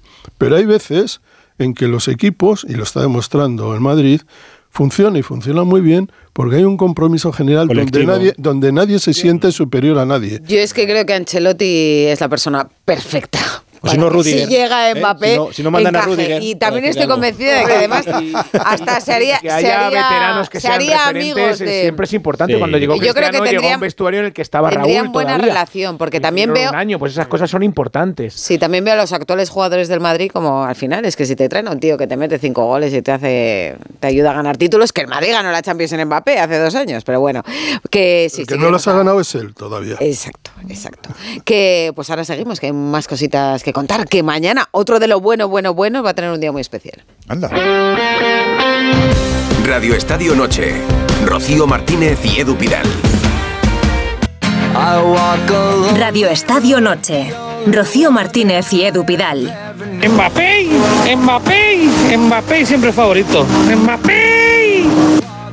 Pero que es un Mbappé motorizado. Es que- Ahora que se presentan los coches de la Fórmula 1, Los comentarios son acerca de Mbappé y yo creo que son muchos los aficionados del Madrid que están pidiendo que Mbappé venga ya. ¿eh? Ah, sí. Eh, por los comentarios que nos llegan, los aficionados del Madrid quieren a Mbappé jugando en el Santiago Bernabéu. Y sobre el PSG, si es favorito o no para la Champions, eh, la verdad es que no ha cambiado mucho la historia. El 74% opina que no, que no es favorito de la eh, para la Champions a pesar de Mbappé. El 26% dice que sí y es por Mbappé. O sea que Mbappé es el protagonista absoluto de, de la noche. Toma. Bueno, y mañana, y mañana lo será Antoine Grisman. Y bueno, yo creo que Grisman ha recibido hoy uno de los regalos más bonitos del día de San Valentín. Hugo Condés, buenas noches. ¿Qué tal? Buenas Mira que ha sido un día de regalos, pero yo, yo veo difícil que haya un regalo mejor que este. Bueno, te contaré, Pues mira, Sergio Sierra, compañero de La Sexta, le pidió a su novia ayer en pleno vuelo, que ella es azapata, le pidió, hincó rodilla, ahí cogió el micro en, el medio del avión. necesidad, y- le pidió, bueno, le pidió un matrimonio. Oye, pero de verdad que poco románticos Pues le Bueno, pues ella no. le dijo que Le sí. damos el pésame a la pareja, Todo el mundo, todo el mundo ahí en el Te avión. dicen que no. Todo el mundo en el avión aplaudió. Pero regalo que ha recibido Grisman hoy ha sido muy chulo, ¿eh? Hay que preparar el terreno, Ricardo. Yo me la llevé de viaje eh, con mi familia en mitad de Estados Unidos, en mitad de Disney en Orlando. O sea, que casi la forzaste. No me puede Y no decir que decir que no, Digo, no me puede decir que no. No, si me dice que no, digo, pues buenas tardes. Esa performance hay Pero que bueno. hacerla 100% seguro, ¿eh? Si no, Hombre, no, hombre, cualquiera Hay que dice que no en esas condiciones. Por eso. Hay que asegurarse. Hubiera dicho que sí hasta yo, o sea que tal cual.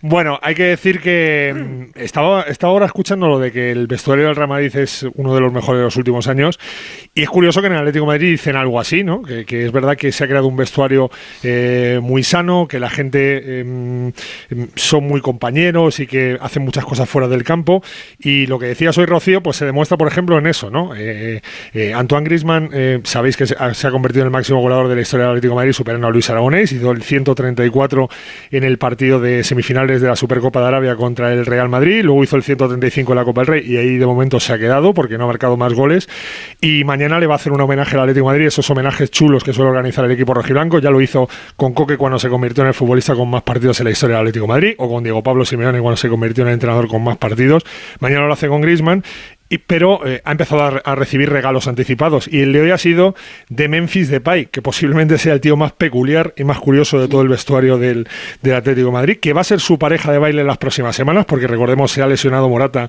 y en estos partidos tan importantes como por ejemplo la ida de octavos la semana que viene en Milán contra el Inter o posiblemente la vuelta de, de las semifinales de la Copa del Rey en San Mamés tenga que ser su pareja si aguanta el físico, pues ya sabéis que el problema de Memphis es que no aguanta el físico.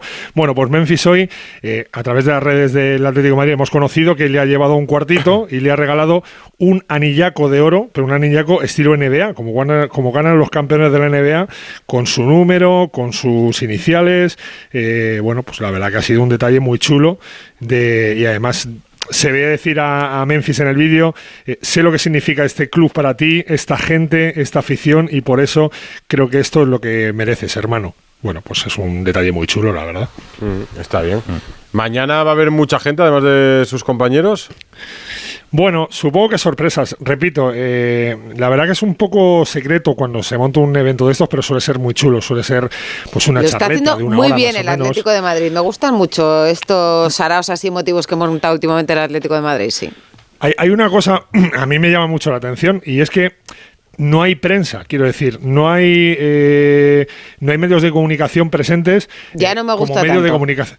No, como medio de comunicación. Nos invitan a todos, pero con invitación. O sea, no venimos como prensa, sino como invitados. Vais a la- disfrutar. Como personas, como si fuerais personas. Sí, Disfrutar. como Pero si bueno, fuéramos pero bueno, personas, Hugo, o sea, por favor. Yo eso nunca, ¿Dónde vamos yo a llegar? nunca me lo había planteado, de verdad. Vas a poder comer a la canapés luego tranquilamente. No, no, no, no suele haber canapés, pero bueno. Bueno, cuidado con lo los canapés, cuidado con los canapés. Luego no nos puedes contar nada entonces o qué? Como Eran, rollitos de primavera, Rocío. No nos puedes contar nada entonces. ponga un periodista en su mesa, más o menos. Ah, vale, Sí, vale. hombre, sí, Entonces, se puede contar absolutamente Pero todo. pero estén refiero relajados, no tengan que es- ir a grabar con el micro, sí, con las cámaras. A mí me resulta una manera curiosa. Oye, no os invitamos como medio de comunicación, os invitamos como Invitan a la importante persona, que estéis en no el entorno del correcto. Atlético de Madrid y Cercanía. que queremos que estéis en este momento tan importante. Y además, hay un número limitado, porque eh, es verdad que es muy grande el auditorio del Metropolitano donde se va a hacer esto, pero hay un número limitado de invitados, con lo cual, bueno, pues ahí estaremos y evidentemente, pues mañana os lo contaremos todo, porque va a ser un acto muy O chulo. sea, que te vas a disociar, vas a ser un rato humano y otro rato periodista. Periodista. Humano- no es lo mismo.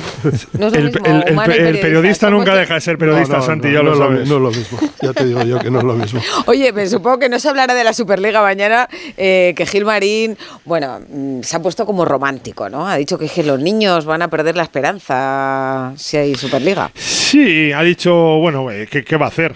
Acaban de nombrar eh, consejero de, de la UEFA. Se podía haber acordado eh, de su padre cuando se miembro cargó toda la cantera del Sí. Atlético de Madrid, por ejemplo. miembro del comité ejecutivo de la Entera, UEFA. Está en el- entera se la está fumigó. Está, sí, sí. eh, Está defendiendo al- a la UEFA, evidentemente, en este barco y es un poco lo que ha dicho. Yo he echado de menos mm, que dijera algo sobre los horarios del Atlético de Madrid con los que siguen cabreados y con los que, repito, es vicepresidente primero de la Liga. Supongo que algo tendría que decir ahí, pero bueno, ahí no ha dicho absolutamente nada, Miguel Ángel. Pues muchas gracias, Hugo Condés. Ponte elegante, ¿eh? Ponte elegante mañana para ir a homenajear a Grisman. Yo siempre, no soy yo como pedí la mano yo, yo siempre voy elegante a todas partes. El Un único abrazo. romántico hoy aquí en la noche. Chao, chao. Muchas gracias.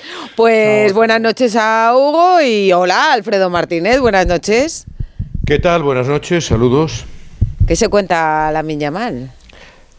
Bueno, Lamin eh, ha contado, entre otras cosas, que su peso en el vestuario ha crecido bastante, que está muy contento de eh, la apuesta de Xavi Hernández, que entiende que poco a poco va, va progresando. Por cierto, ya sabéis que el Barça le ha puesto un plan de, mejora física y que, el jugador, eh, bueno, pues tiene una corpulencia mayor y evidentemente parece bastante Pero, más resistente a Perdona, las lesiones. Alfredo, he, he leído, me parece un poco excesivo, ¿eh? sinceramente, que en un año ha crecido 10 centímetros. No, yo ese dato no lo, ese dato no, no, lo no, sé. lo, lo leí el No. otro día, no sé en qué periódico. No es la edad donde. No, no, a- a mí lo- a mí lo que sí me dijo Pero Lulu- 10 centímetros me parece una barbaridad y creo que sería muy difícil jugar con ese estirón, porque es que... No, lo- lo- a, a mí lo que sí me dijo el club hace unas semanas, dice, le hemos puesto un eh, tratamiento pa- para mejorarle físicamente y si es verdad, si os acordáis, hubo un parón en su juego de unas semanas en las que Xavi le puso de principio y tal y de repente desapareció del juego.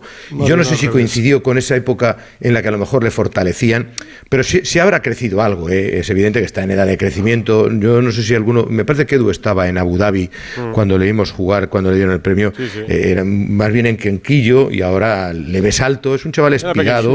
Alfredo tiene los mismos 16 años que en, con unos meses más, que en septiembre, cuando empezó a dejar de jugar y terminó jugando muchos cinco últimos 10 minutos de muchos partidos. Y ahora, en el plazo de menos de seis meses, por cuestiones de necesidad. Y Bueno, y porque está siendo el mejor eh, del y por- Barça. y porque es el mejor. Últimos seis partidos, 90 minutos. Todos enteros, Todos, todos, todos enteros. No le enteros. quita ni a palos. o Jugando sea, buena madurez quiero- impropia quiero- de esa edad, Quiero ¿eh? decir que los 16 años como excusa y hay que, hay que cuidarles, eh, se les cuida eh, cuando, cuando conviene sentarles en el banquillo, pero ahora que en el Barça lo necesita. No, lo que yo no sé, lo que yo no sé, palos, vamos. pero, pero Santi, yo no sé si con ese cuerpo te aguanta tanto tiempo con pues este ahí está, ritmo de- jugando seis partidos. Sí, de momento sí, pero también sabes que Ansu tuvo sus problemas, que Messi incluso también al principio tuvo sus problemas, que no sabe realmente. Y, y le- Lewandowski también tuvo problemas con él, que no le daba la mano, a ver si ahora... Es otro tema. A ver si ahora Lewandowski tema. se la atrevería retira, ¿no? A ver si atreve a a retirarle la mano. Dile, ya verás. A- a- a- ahora a lo mejor se la retira. Mira, escucha cómo, Si cómo el el propio Barça tiene Lamine que, que reconoce. elegir. Uy, perdona, si el Barça tiene que elegir No, no. entre Lewandowski y la Yamil está claro, ahora, está, No, claro. no, dale, no. dale, Alfredo. Que no juegue con fuego, que no juegue con fuego el polaco, no. Eh, escucha, en, en esa entrevista que concedió a los compañeros de la UEFA, cómo él mismo reconoce que ha cogido bastante más peso de- en el equipo en los últimos tiempos. Sí, es verdad que cuando debuté era más, no en el vestuario no era tan importante, no era, era como un niño al final.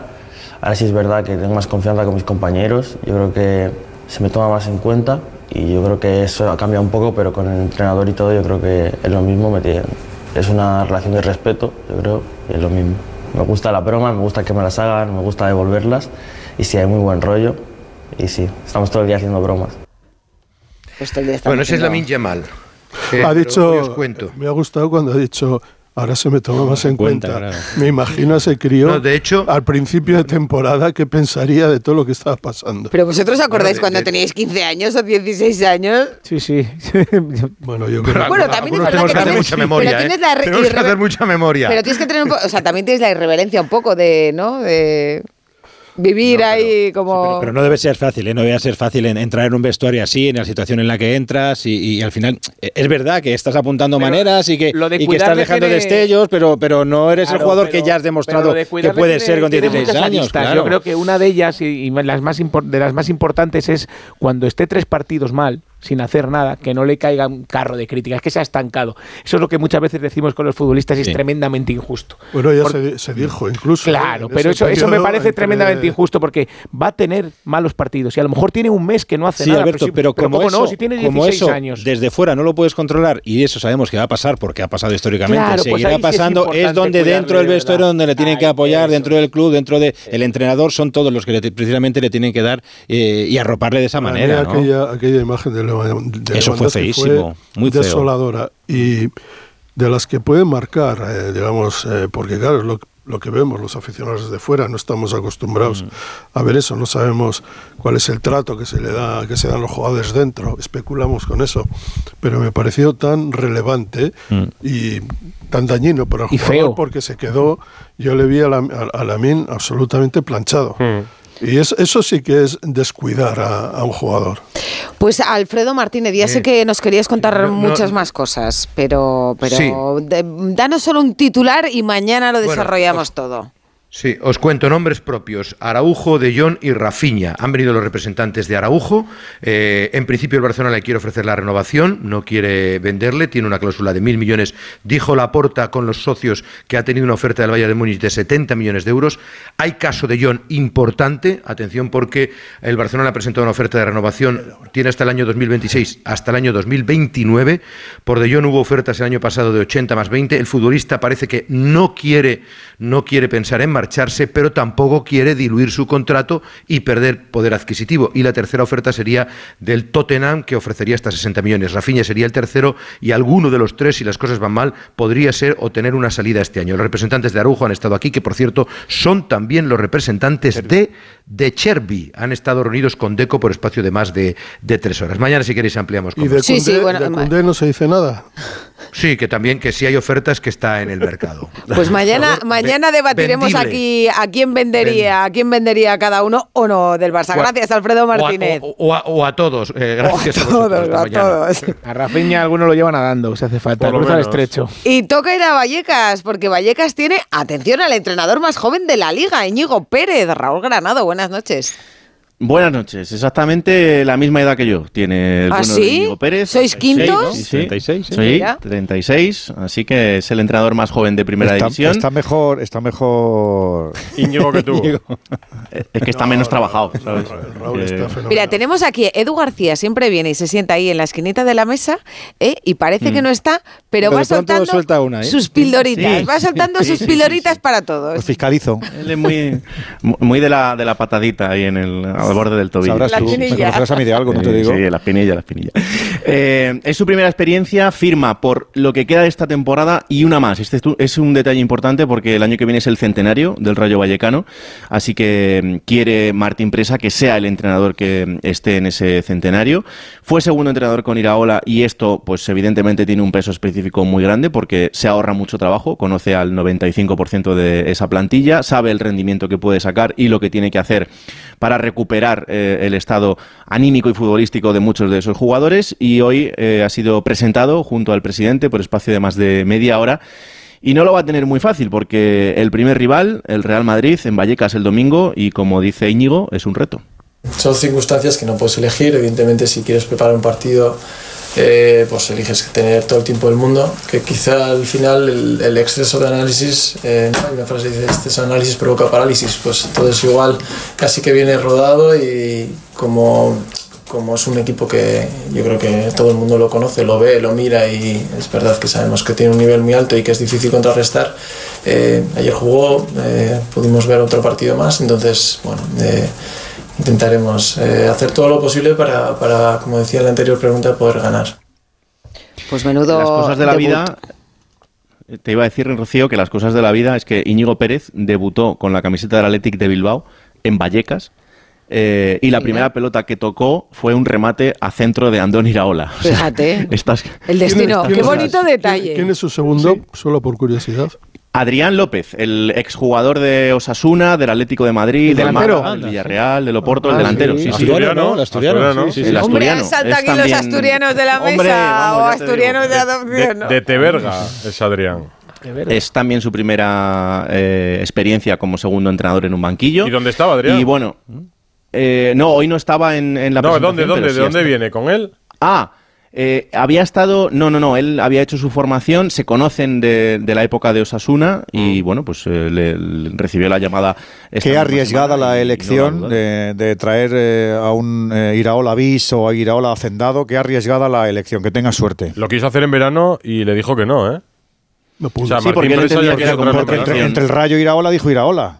Lo que pasa Sí, que la cosa que del Brexit y de los papeles y etcétera, que no etcétera. se pudo- no se Me parece allí. muy, muy arriesgada la elección. Le Pues el domingo. Le va a ir muy bien. El domingo se estrena Íñigo Pérez en el banquillo del Rayo. Hombre, está bien, está a siete puntos por encima del descenso. Eso sí, le toca Hasta que un dejas de estar. toro grande, el Real Estás Madrid. hasta que dejas de estar, Rocío. Que, bueno, que sabéis que hoy Rafa Nadal ha hablado en la sexta con Ana Pastor. Bueno, pues ha hablado de todo, de lo de Arabia también, ¿eh? Y le vamos a escuchar ahora. Radio Estadio Noche. Rafa Nadal ha estado hoy en la sexta con Ana Pastor en el objetivo, una entrevista especial, la primera que concedía después de anunciar su regreso a las pistas. Hoy, por cierto, ha confirmado que no será en Doha después de la lesión en Brisbane, sino que lo alargará un poquito más. Posiblemente jugará una exhibición en Las Vegas en el mes de marzo 3 y de después marzo. disputará Indian Wells, que es uno de sus torneos preferidos, y ya preparará la gira de tierra para acabar en Roland Garros. Hoy decía Tony Nadal, en un acto que ha tenido con la universidad que lleva su nombre, de Rafa Nadal, digo, eh, eh, sí, con Alfonso X el Sabio, que tiene un acuerdo con la Fundación Rafa Nadal, que espera verlo al 100% en Roland Garros y preparado para ganar favorito para ganar en el torneo de París. Pues hoy le ha preguntado a Ana Pastor por el polémico tema de Arabia. Rafa Nadal llegó a un acuerdo con el Ministerio de Deportes, fue la Federación de Tenis de Arabia Saudita, para ser embajador del tenis en ese país. ¿Pero qué necesidad tenía? Ninguna. Si hablamos de que es un tema económico, pues te diría que, que no, que me pagan, sí. que necesito el dinero que, que voy a recibir para nada, ni me va a cambiar la vida el dinero que, que me van a pagar. Yo no he firmado un, un, un super contrato. Mi contrato con ellos, al final, es un contrato de, de promover el tenis y, y- y de intentar conseguir mis objetivos. Yo no creo que, que Arabia me necesite a mí para lavar ninguna imagen. Creo que hicimos un, un error de comunicación el día que, que se, que se anunció. Para mí es un, es un reto ir allí e intentar con la libertad que en teoría yo voy a tener, si después no la tengo, eh, ¿Lo dirás también? no, Lo en lo que yo voy a hacer, a mí se me transmite que yo podré trabajar con, con las ideas y con, las, con los valores que yo crea que son, que son correctos. Si después eso no ocurre, pues eh, te diré, Ana, en la siguiente entrevista, dentro de, de un tiempo, te diré, Ana, ¿sabes qué? Cometí un error y me he equivocado. Pero yo solo digo, déjenme hacer mi proyecto, dejen que, que trabaje y veremos si, si soy capaz de realmente cumplir mi objetivo, que es, que, que es mejorar la vida de, de- personas a través, a través del deporte. Si el país no consigue la evolución que yo creo que tiene que seguir en los siguientes 10 años, 15 años, pues te digo, pues me equivoqué por completo. No, no porque yo no creo que, que haya decepcionado a la gente, yo creo que la gente no tiene, no tiene la información. Bueno, que, que- que digan, que pase el temporal y cuando, cuando tenga la oportunidad me explicaré. ¿Que les convenceré o no les convenceré? Bueno, yo, yo sé de la manera que, que yo lo he hecho y, y por los motivos que yo lo he hecho. ¿Que le gustará a todo el mundo? Pues seguro que no. Será un plazo de 10-15 años. ¿A quién se refiere con lo de la comunicación, Edu? ¿A Barbadillo? ¿Al equipo en general? Sí, yo creo que sí. Yo creo que él es consciente de que... ¿Y en fue- qué se equivoca? ¿En no haber salido a decir o a explicar lo que suponía esto?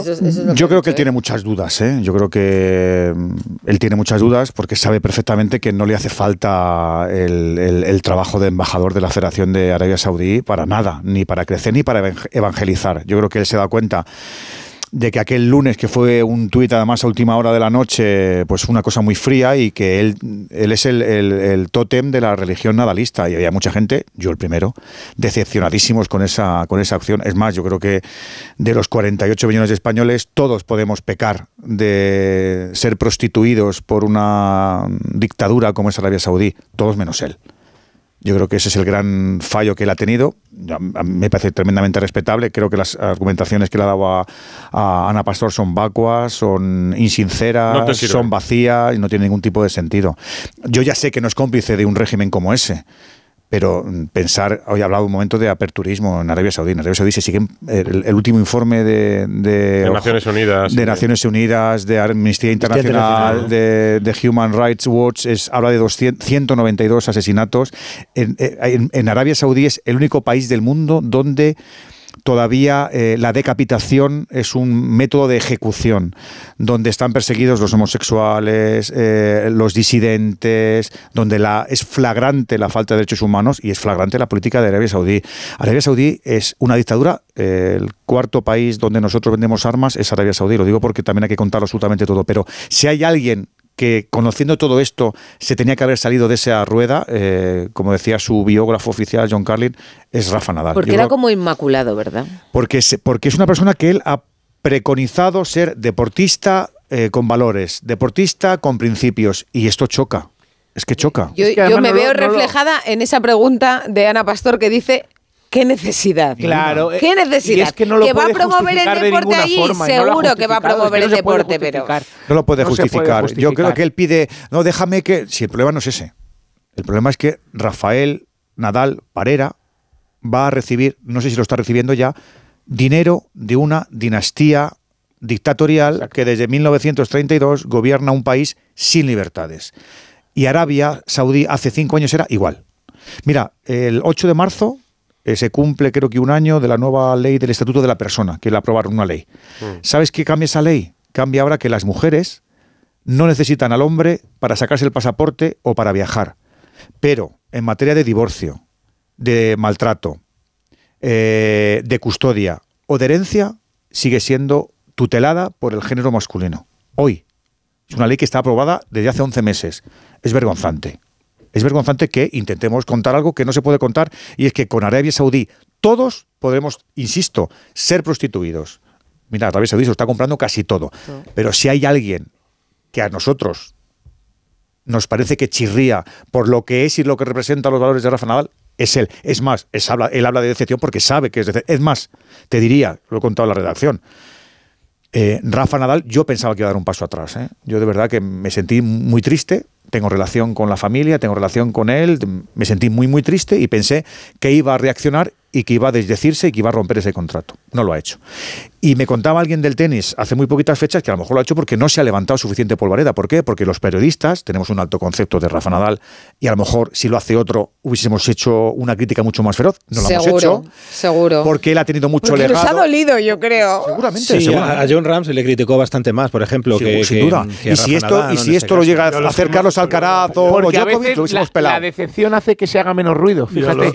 Pues a lo mejor porque no ha habido polvareda, no ha habido paso Pero atrás. tenéis la sensación de que está protegido porque aquí nadie llama para. Bueno, eso lo sabéis. Aquí nadie llama para decir, oye, no critiques a Rafa Nadal. O, no, No, no, pero protegido por la propia su relación entorno- que su tenemos entorno- su no Que nos ha para dejado que se tan lo que a lo tenemos, mejor- lo tenemos tan idealizado porque se Claro. ha ganado así, que es un modelo de tal manera que, que todos lo vemos un poco desde abajo, ¿no? Precisamente como, como un modelo a seguir en todas las facetas de su vida, Pero ¿no? porque como le idolatramos, ¿no? Porque ha hecho Claro, correcto. para. Se lo ha ganado, se lo ha ganado. Claro, porque ha hecho porque tú, porque paseas por, por él con su academia y se Pero conoce el nombre de cada uno. Claro. Porque los trabajadores Sí, le adoran, claro. porque es un tipo que, que- que de verdad lleva un modus vivendi que te lo crees. Es igual. A mí la pregunta que me han hecho siempre, pero es igual, igual.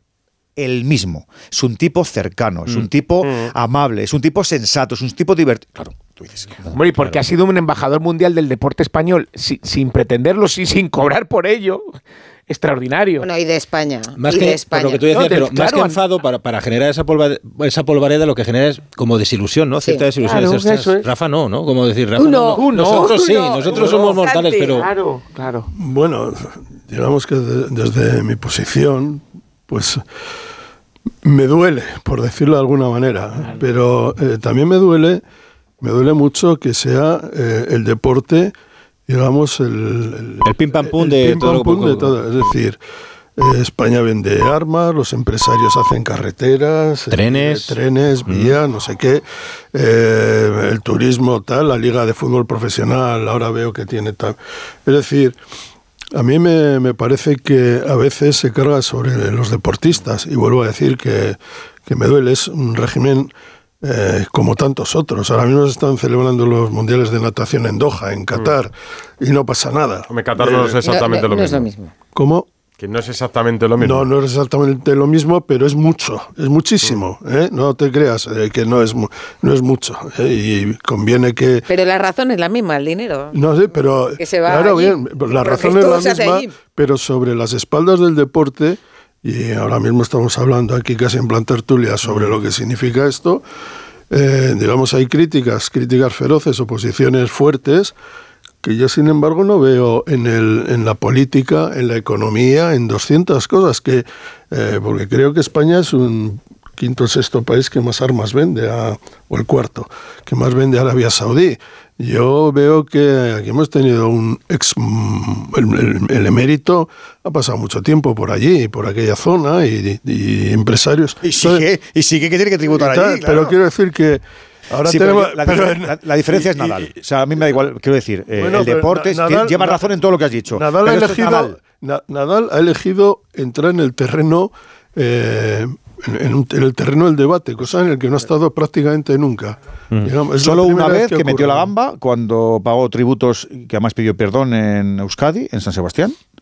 Y, y lo demás, no, es que él se ha jalonado esta vida, es que él lo ha, lo ha pedido, es que él ha dicho, no, no, si me queréis ver como lo que soy, lo soy. Y, y- y ahora es cuando se ha torcido, ahora nos ha hecho, pues eso, que la religión nos hemos quedado huérfanos, ahora nos hemos hecho todo, yo he apostatado, yo, he- yo ya he apostatado. Bueno, hay, que, hay que decir que Alcaraz, hay que decir que Alcaraz, sí, sí, lo he hecho, lo he hecho. le vi Es normal. jugar. Le deseo lo mejor, lo deseo, pero ya no lo veré igual. Alcaraz, Alcaraz el otro día dijo que lo entendía perfectamente. Alcaraz- que llamen, pues Alcaraz estuvo, mismo Alcaraz que estuvo todos. jugando con Djokovic en diciembre. Alcaraz ha paseado con un Louis Vuitton que vale 500 mil euros Claro. en el bolso. Hay dos deportistas que Nadal y Pau Gasol para mí que estaban en, en otra dimensión. Y yo, Pero porque lo han buscado. No, no, mere- totalmente ellos, merecido. ellos, ellos han buscado dejar una huella social, no solamente Exactamente. por, por eso esto de Rafa a mí me deja tan frío y A me mí, decepciona tanto. en los gasoles me quedo con Marc en ese aspecto.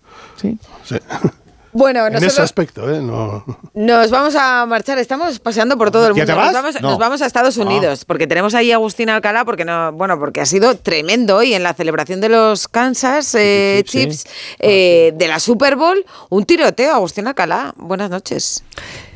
Así es, hoy se han mezclado dos de las mayores aficiones de los norteamericanos, el fútbol americano y las armas de fuego, porque las celebraciones por el triunfo de los Chiefs el domingo en la Super Bowl podían haber acabado en una auténtica tragedia, porque una vez que ha terminado el desfile por la ciudad de Kansas City, cuando la gente ya comenzaba a irse a sus vehículos y a sus casas, al final de la cabalgata, cerca de la Union Station, que es la popular estación de trenes de la ciudad, ha habido un tiroteo.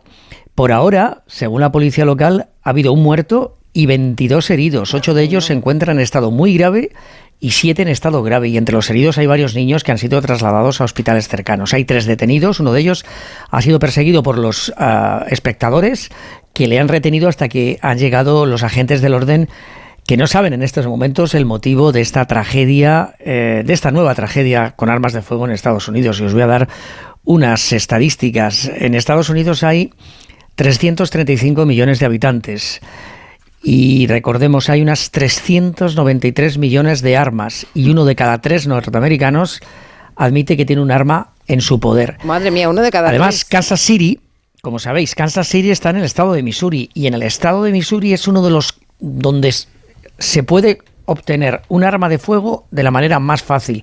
Incluso la puedes comprar directamente sin esperar que te hagan un eh, análisis o un examen de los antecedentes penales. Es muy fácil tener un arma en Missouri y parece que estas personas que lo han hecho con intereses criminales, no terroristas, sino criminales, eh, puede ser alguno de ellos afroamericano, porque hay imágenes de el detenido por parte de los espectadores que es un afroamericano, pues estaban armados y han disparado contra, contra la multitud.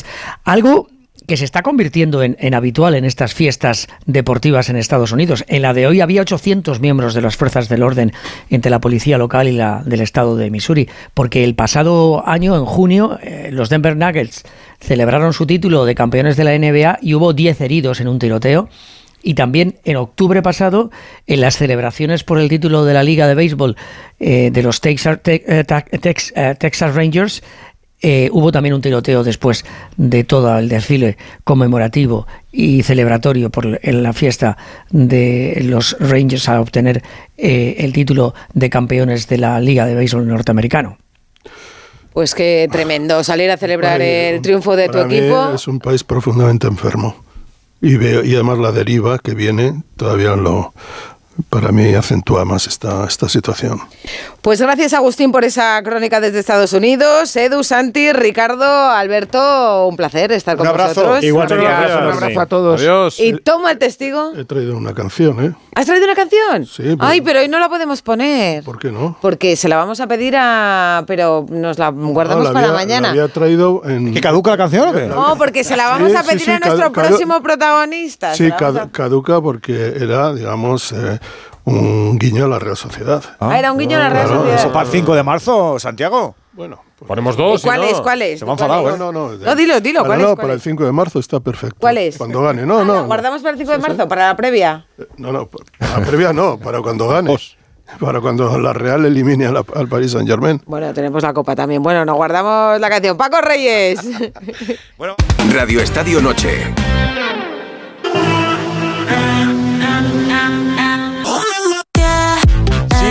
Baloncesto porque mañana comienza la Copa del Rey. Lo que me gusta la Copa del Rey. A mí me gusta mucho. Me Todos los partidos en la misma ciudad, con todas las aficiones. Es que es muy bonito. Yo viví es alguna en. Vitoria y me encantó el ambiente que se monta para partidos tan concentrados en un fin de semana largo. Un fin de Sí, semana largo. suele haber muy buena convivencia, que eso está muy entre bien todos los también. equipos. David Camps, muy buenas. Hola Rocío, hola Edu, buenas Es noches. como baloncesto a todas horas y en todos los lugares de la ciudad. Os voy a decir una cosa, es el mejor evento deportivo del mundo. Me repito Bueno. desde hace 25 años, pero es que da- daros cuenta de una cosa, es que el resto de deportes han copiado el formato de la Copa del Rey que empezó hace ya 40 años. Mm. Y a partir de ahí uno puede entender lo que sucede en una ciudad, en este caso como Málaga y en cualquiera de las que han acogido a la Copa del Rey. Y gracias a Antonio Martín, el presidente de la ACB, y a su visión de modernidad, todo se va adaptando no solo para que sea un gran espectáculo de baloncesto, sino para que sea un gran espectáculo y una gran fiesta para todos los que vayan a llenar a partir de mañana el pabellón Martín Carpena con el Real Madrid como favorito para la mayoría, pero ojito con el Gran Canaria que está haciendo grandísima temporada, por supuesto el Barcelona y ni qué decir de la maldición del anfitrión del Unicaja de Málaga que defiende además el título conquistado el año pasado. Bueno, pues eh, eh, abre brecha, ¿no? El Real Madrid ante UCAM Murcia y creo que vamos a saber hoy, David, cómo están los nervios, la tensión, ese cosquilleo en el estómago del día previo. Sí, digamos que tienen bastante experiencia en estas lides, que diría que él... Que no se ponen nerviosos ya. Hombre, nerviosos, nerviosos no, lo que se ponen es activos. Y desde luego mañana el partido es precioso. El Real Madrid UCAM Murcia a las 6 de la tarde, a las 9 de la noche juegan Gran Canaria Valencia Basket, el, el viernes ya Barcelona Manresa y Unicaja Tenerife, pero el partido de mañana del Madrid Murcia para abrir boca es sensacional. El Real Madrid que además viene de realizar una temporada extraordinaria, pero esto no se trata de, como dice nuestro protagonista, ni del pasado ni del futuro. Es una cuestión de carpe diem, aprovecha el momento y vive el aquí y el ahora. Chus Presente. Mateo, entrenador del Madrid. Mister, buenas noches. Hola, buenas noches. Mira, además la Copa es una competición que, que te falta en el palmarés todavía, sí, sí, ¿no? no la tiene Chus Mateo todavía. Tiene dos Supercopas y una Euroliga, que no está mal en dos años. Bueno, eh, falta faltan muchas cosas, pero no, yo no pienso no pienso en lo que falta, sino bueno, eh, en que hagamos un, un buen buen torneo, un buen partido mañana, que es lo más importante, y que como equipo y como club pues, sigamos sumando, ¿no? Independientemente que, que, me falte a mí en lo personal como primer entrenador, ¿no? La, competición está, como habéis dicho vosotros, es muy es muy bonita y precisamente por ese formato donde donde todo el mundo tiene su, su cuota de, de- favoritismo o de posibilidades ¿no? de ganar, porque es un torneo de- del caos y de la sorpresa, pues precisamente por eso se hace tan atractivo y como, como bien decís vosotros en la introducción, eh, pues hay muchos países que tratan de copiar un poco el formato. ¿no? Para mañana, es verdad, ante Lucain Murcia, sois favoritísimos. No sé si eso hace también que haya un peligro oculto. Bueno, vosotros que sois gente del deporte sabéis que lo del favoritismo Sí. o no es Sí. algo que es absolutamente relativo, ¿no? Eh, en el deporte pasan muchas cosas siempre y bueno, nosotros eh, lo único que tenemos que centrarnos es hacer, tratar de hacer bien las cosas.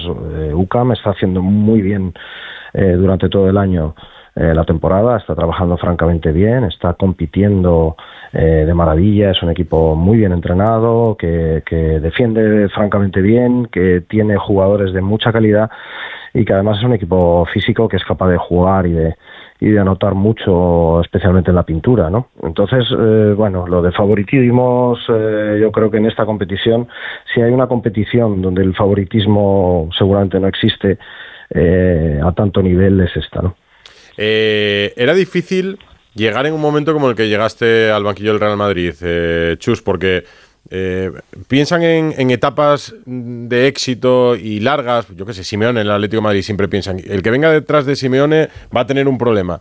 Pues llegaste después de Pablo Lasso y has continuado la ola de éxitos y de, y de crecimiento para el equipo. ¿Tienes esa sensación? Mm, Bueno, mira, no, no me queda nada para igualar a Pablo en, en su palmarés, casi nada. ¿no? Bueno, para continuarlo.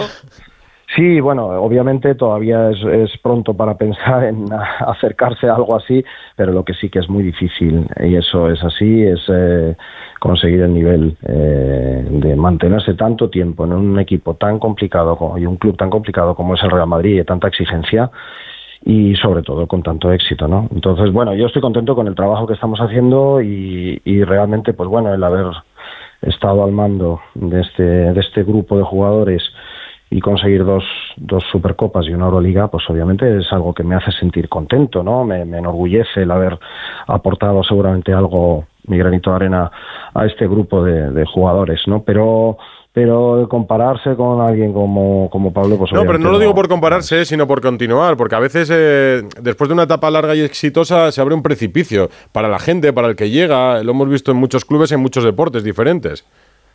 Bueno, puede ser, ¿no? Eh, en este club hay algo que, que muchas veces sucede y es que mm, eh, seguramente los individuos pierdan un pelín de protagonismo eh, porque lo gana el colectivo, ¿no? Y, y muchas veces es así. Creo que eh, al final el, ADN del Real Madrid, eh, la ambición, el hambre, las ganas de ganar, pues eso va a permanecer independientemente de, que haya uno u otro nombre, ¿no? Creo que al final aquí eh, los grupos se van haciendo a lo largo del tiempo y está claro que el Real Madrid es un club grande, que, lleva mucho tiempo eh, peleando por títulos y, y bueno, la continuidad, pues hombre, me agrada, ¿no? Me agrada que penséis que, que, que la continuidad en este sentido pues no ha variado con respecto a la ambición, pero bueno, yo creo que más que mérito mío es mérito de, de los chicos y del grupo, ¿no? Eh, hablas del ADN del Real Madrid que tú conoces bien porque te has pasado prácticamente media vida allí.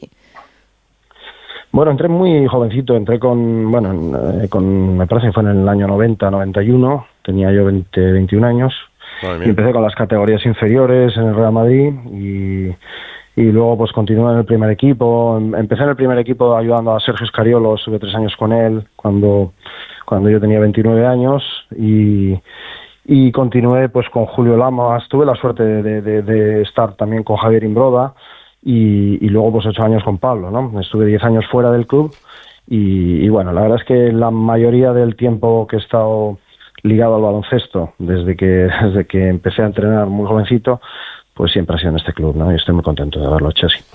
Este año además ya te has cruzado, ¿no? Con, con Pablo Lasso también. No sé cómo, cómo son esos momentos.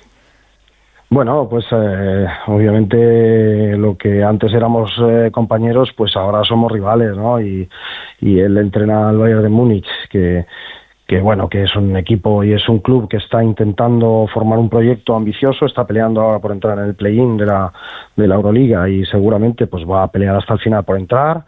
Y nosotros pues tratamos de mantener nuestro objetivo, hemos tenido la suerte de, de empezar bien la Euroliga, que es una competición súper complicada. Y, sí, en el camino nos, nos hemos cruzado y hemos, eh, y hemos eh, pues, pues disputado dos partidos, uno en Múnich y otro en Madrid. Y bueno, se hace un poco extraño, obviamente, pero, pero bueno, es así, esto es la vida. Oye, Camps, eh, el otro día me recordaba Bustillo que, que el caso de Chus Mateo, vamos, el caso de Grimau se puede parecer al de Chus Mateo, ¿es comparable o, o no? Sí, sin duda alguna, sobre todo por algo que se va a reír de fondo Chus Mateo y es la cantidad de palos injustos que se les da al principio y luego cuando ven que son buenos, que saben trabajar. Recogiendo cable conocen- todo el mundo, ¿no? Exactamente, se, se echan para atrás y dicen, anda, que este va- parece ser que sabe de baloncesto, y tanto que sabe de baloncesto. De hecho, fijaros, y fíjate, Chus, que estaba ahora mismo así a vuela pluma, viendo mentalmente los entrenadores que hay en la Copa del Rey y quitando ya Kalakovic, que es el de Gran Canaria, está Chus Mateo del Madrid, Sito Alonso en Murcia, Alex Mumbrú del Valencia, Jordi Grimau en el Barça, Pedro Martínez en el Manresa, Ivón Navarro del Unicaja y Chus Vidorrota en el Tenerife. Hablamos muchas veces de identificación por los jugadores, pero cuidado a lo que es la identificación por los técnicos y los Mm. entrenadores, Chus. Bueno, eh, no sé si es eh, comparable, probablemente sí, pero un poco por las circunstancias, ¿no? Yo eh, cuando entro entro a sustituir, a sustituir a Pablo, que lleva un tiempo exitoso en el Real Madrid. Eh, Roger Grimao entra a, a sustituir a Jasique Vicius, que también había hecho un muy buen trabajo en el Barcelona, y seguramente pues es, es obvio que, que es eh, a lo mejor fácil el compararlo, ¿no? Eh, bueno, eh, yo creo que somos diferentes en muchas cosas, pero en esas circunstancias, pues sí, que, que, caen palos al principio.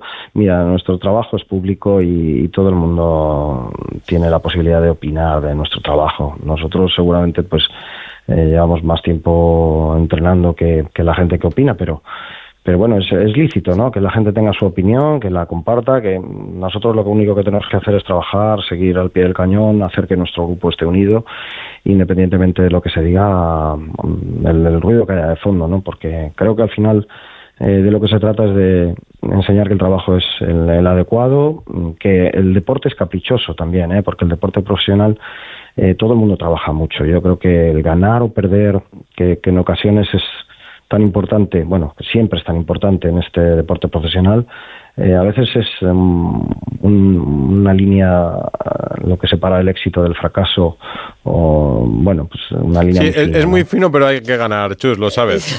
Ah, por eso supongo que sin duda, sin duda. el año pasado ganas la Euroliga y Tavares se acuerda de ti pues eh, se agradecerá.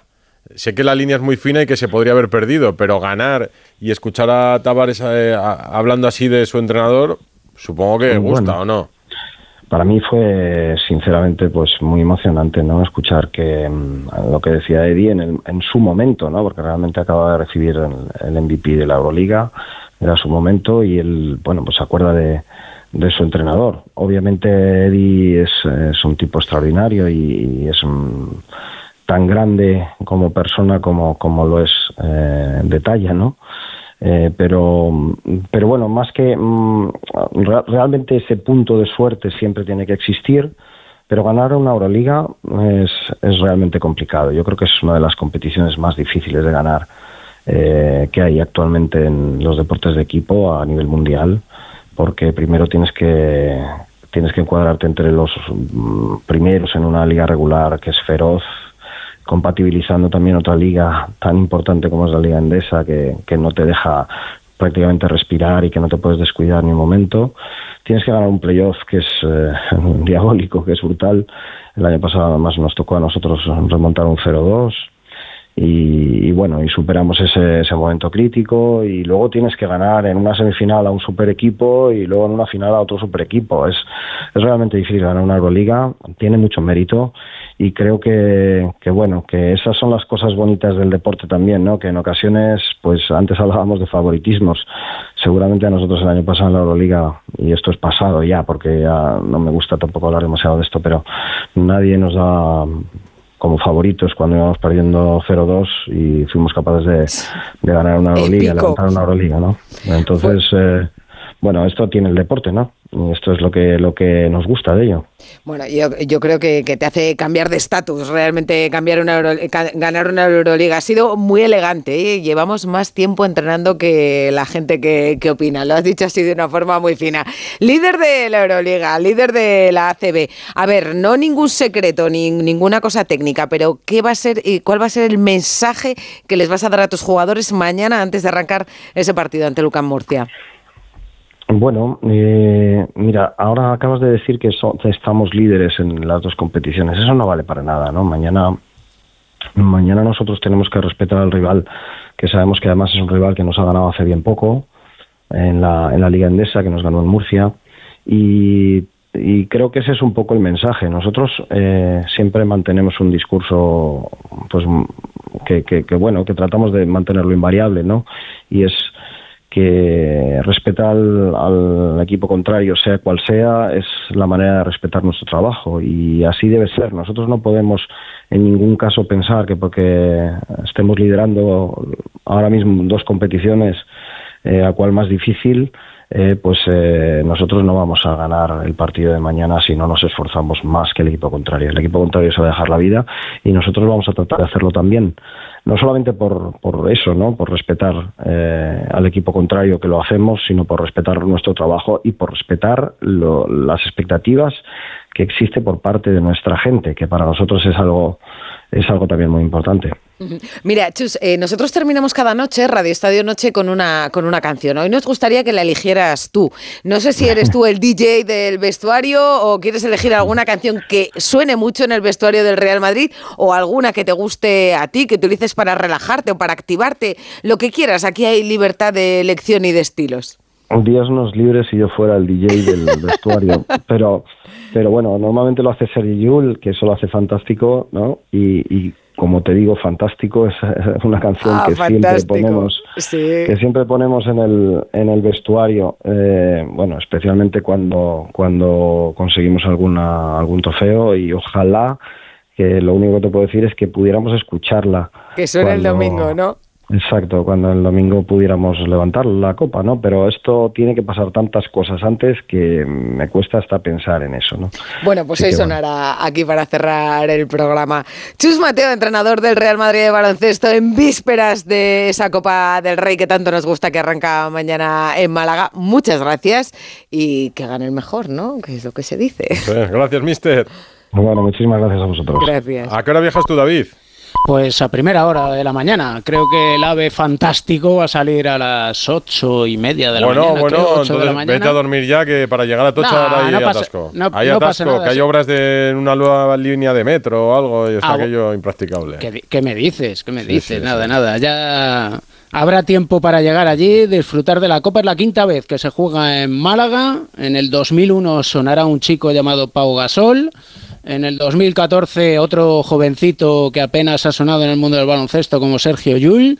En el 2020 fue Facu Campazzo y desde entonces no gana el Real Madrid, así que veremos quién resulta campeón el domingo en torno a las ocho y media de la tarde. Pues mañana nos lo cuentas desde Málaga. Gracias, David. Un abrazo. Un abrazo. Bustillo, tu sintonía. Vamos con noticias, mira, de última hora un comunicado del Bayern de Múnich. Después del partido de Champions, en un comunicado el Bayern condena insultos racistas a Upamecano después de su expulsión en el partido que han jugado de Champions en Roma frente a la Lazio. En la Liga F, al margen de ese empate Barça 1 Levante 1, destacar que ha habido derby madrileño también con empate a 1 entre Atlético de Madrid y el Real Madrid y con polémica, porque ha habido un codazo que ha recibido Seila Guerrero, jugadora del Atlético de Madrid, que era además penalti, no se ha señalado y ha terminado, como digo, el partido con cierta polémica y una vez más eh, bajo nivel arbitral que vemos en muchos partidos de la Liga F, que además no cuenta con VAR, con lo cual más polémica todavía. Para mañana tenemos ese partido a las 9 de la noche del Real Betis con el Dinamo de Zagreb en la Conference. Es partido de ida de 16 avos de final. En atletismo, un grupo de 78 atletas ha lanzado en el día de hoy un comunicado en el que muestran su más firme y absoluto rechazo a las últimas actuaciones de la CELAD, en referencia a la Agencia Estatal de Comisión Española para la Lucha Antidopaje que hoy en día, dice el comunicado, se rumoree que cinco o seis casos están archivados en un cajón, no es permisible en un país como España. Los aquí presentes, entre ellos está Katir, dicen y exigen la incoación de los diferentes expedientes disciplinarios, su sanción y divulgación en sancionados. En el mercado de protagonistas del día, Gazzaniga renueva con el Girona hasta el año 2027 y Las Palmas anuncia la renovación de Alex Suárez hasta el 2026, la de Kirian hasta 2028 y el fichaje de José Campaña, que estaba libre tras haber rescindido hace unos meses contrato con el Levante. Y en Andalucía suspendida la primera etapa de la Ruta del Sol. El motivo, ausencia de efectivos de la Guardia Civil que estaban ocupados con las manifestaciones de los sectores agrícolas y del transporte. A partir de mañana se... No, a partir de mañana no, el viernes. El viernes con Han dicho que hasta el viernes no va a poder retomarse la vuelta a Andalucía Y lo va a hacer con el domingo tienen que decidir todavía el recorrido en función de la disponibilidad de los miembros de seguridad de la Guardia Civil. Han hecho recorrido viernes y sábado, se inicia con una contrarreloj y como dices, luego se sabrá cómo terminará esta edición de la Vuelta a Andalucía. Y en Kenia, la policía ha confirmado hoy la detención de tres de los cuatro hombres que visitaron la casa del atleta Kelvin Kiptun, el primarquista mundial de maratón, cuatro días antes de morir en el accidente de tráfico. ¿Recuerdas que su padre dijo al día siguiente que quería una investigación porque había habido gente que se había presentado en casa preguntando por él? Pues hoy la policía ha detenido a tres de las personas que se presentaron cuatro días antes del accidente en casa preguntando por Kelvin Kiptun. A ver, ¿cuál vas a meter? ¿La de Segurola o la de Chus Mateo? La de Chus Mateo. ¿La de Chus Mateo? Ah, es más fácil quedar mal con Segurola, ¿eh? Claro, la Te ha dicho que la guarda para el próximo partido de la Real. Pues con Fantástico nos vamos. Hasta mañana, que os esperamos en Radio Estadio Noche. Adiós.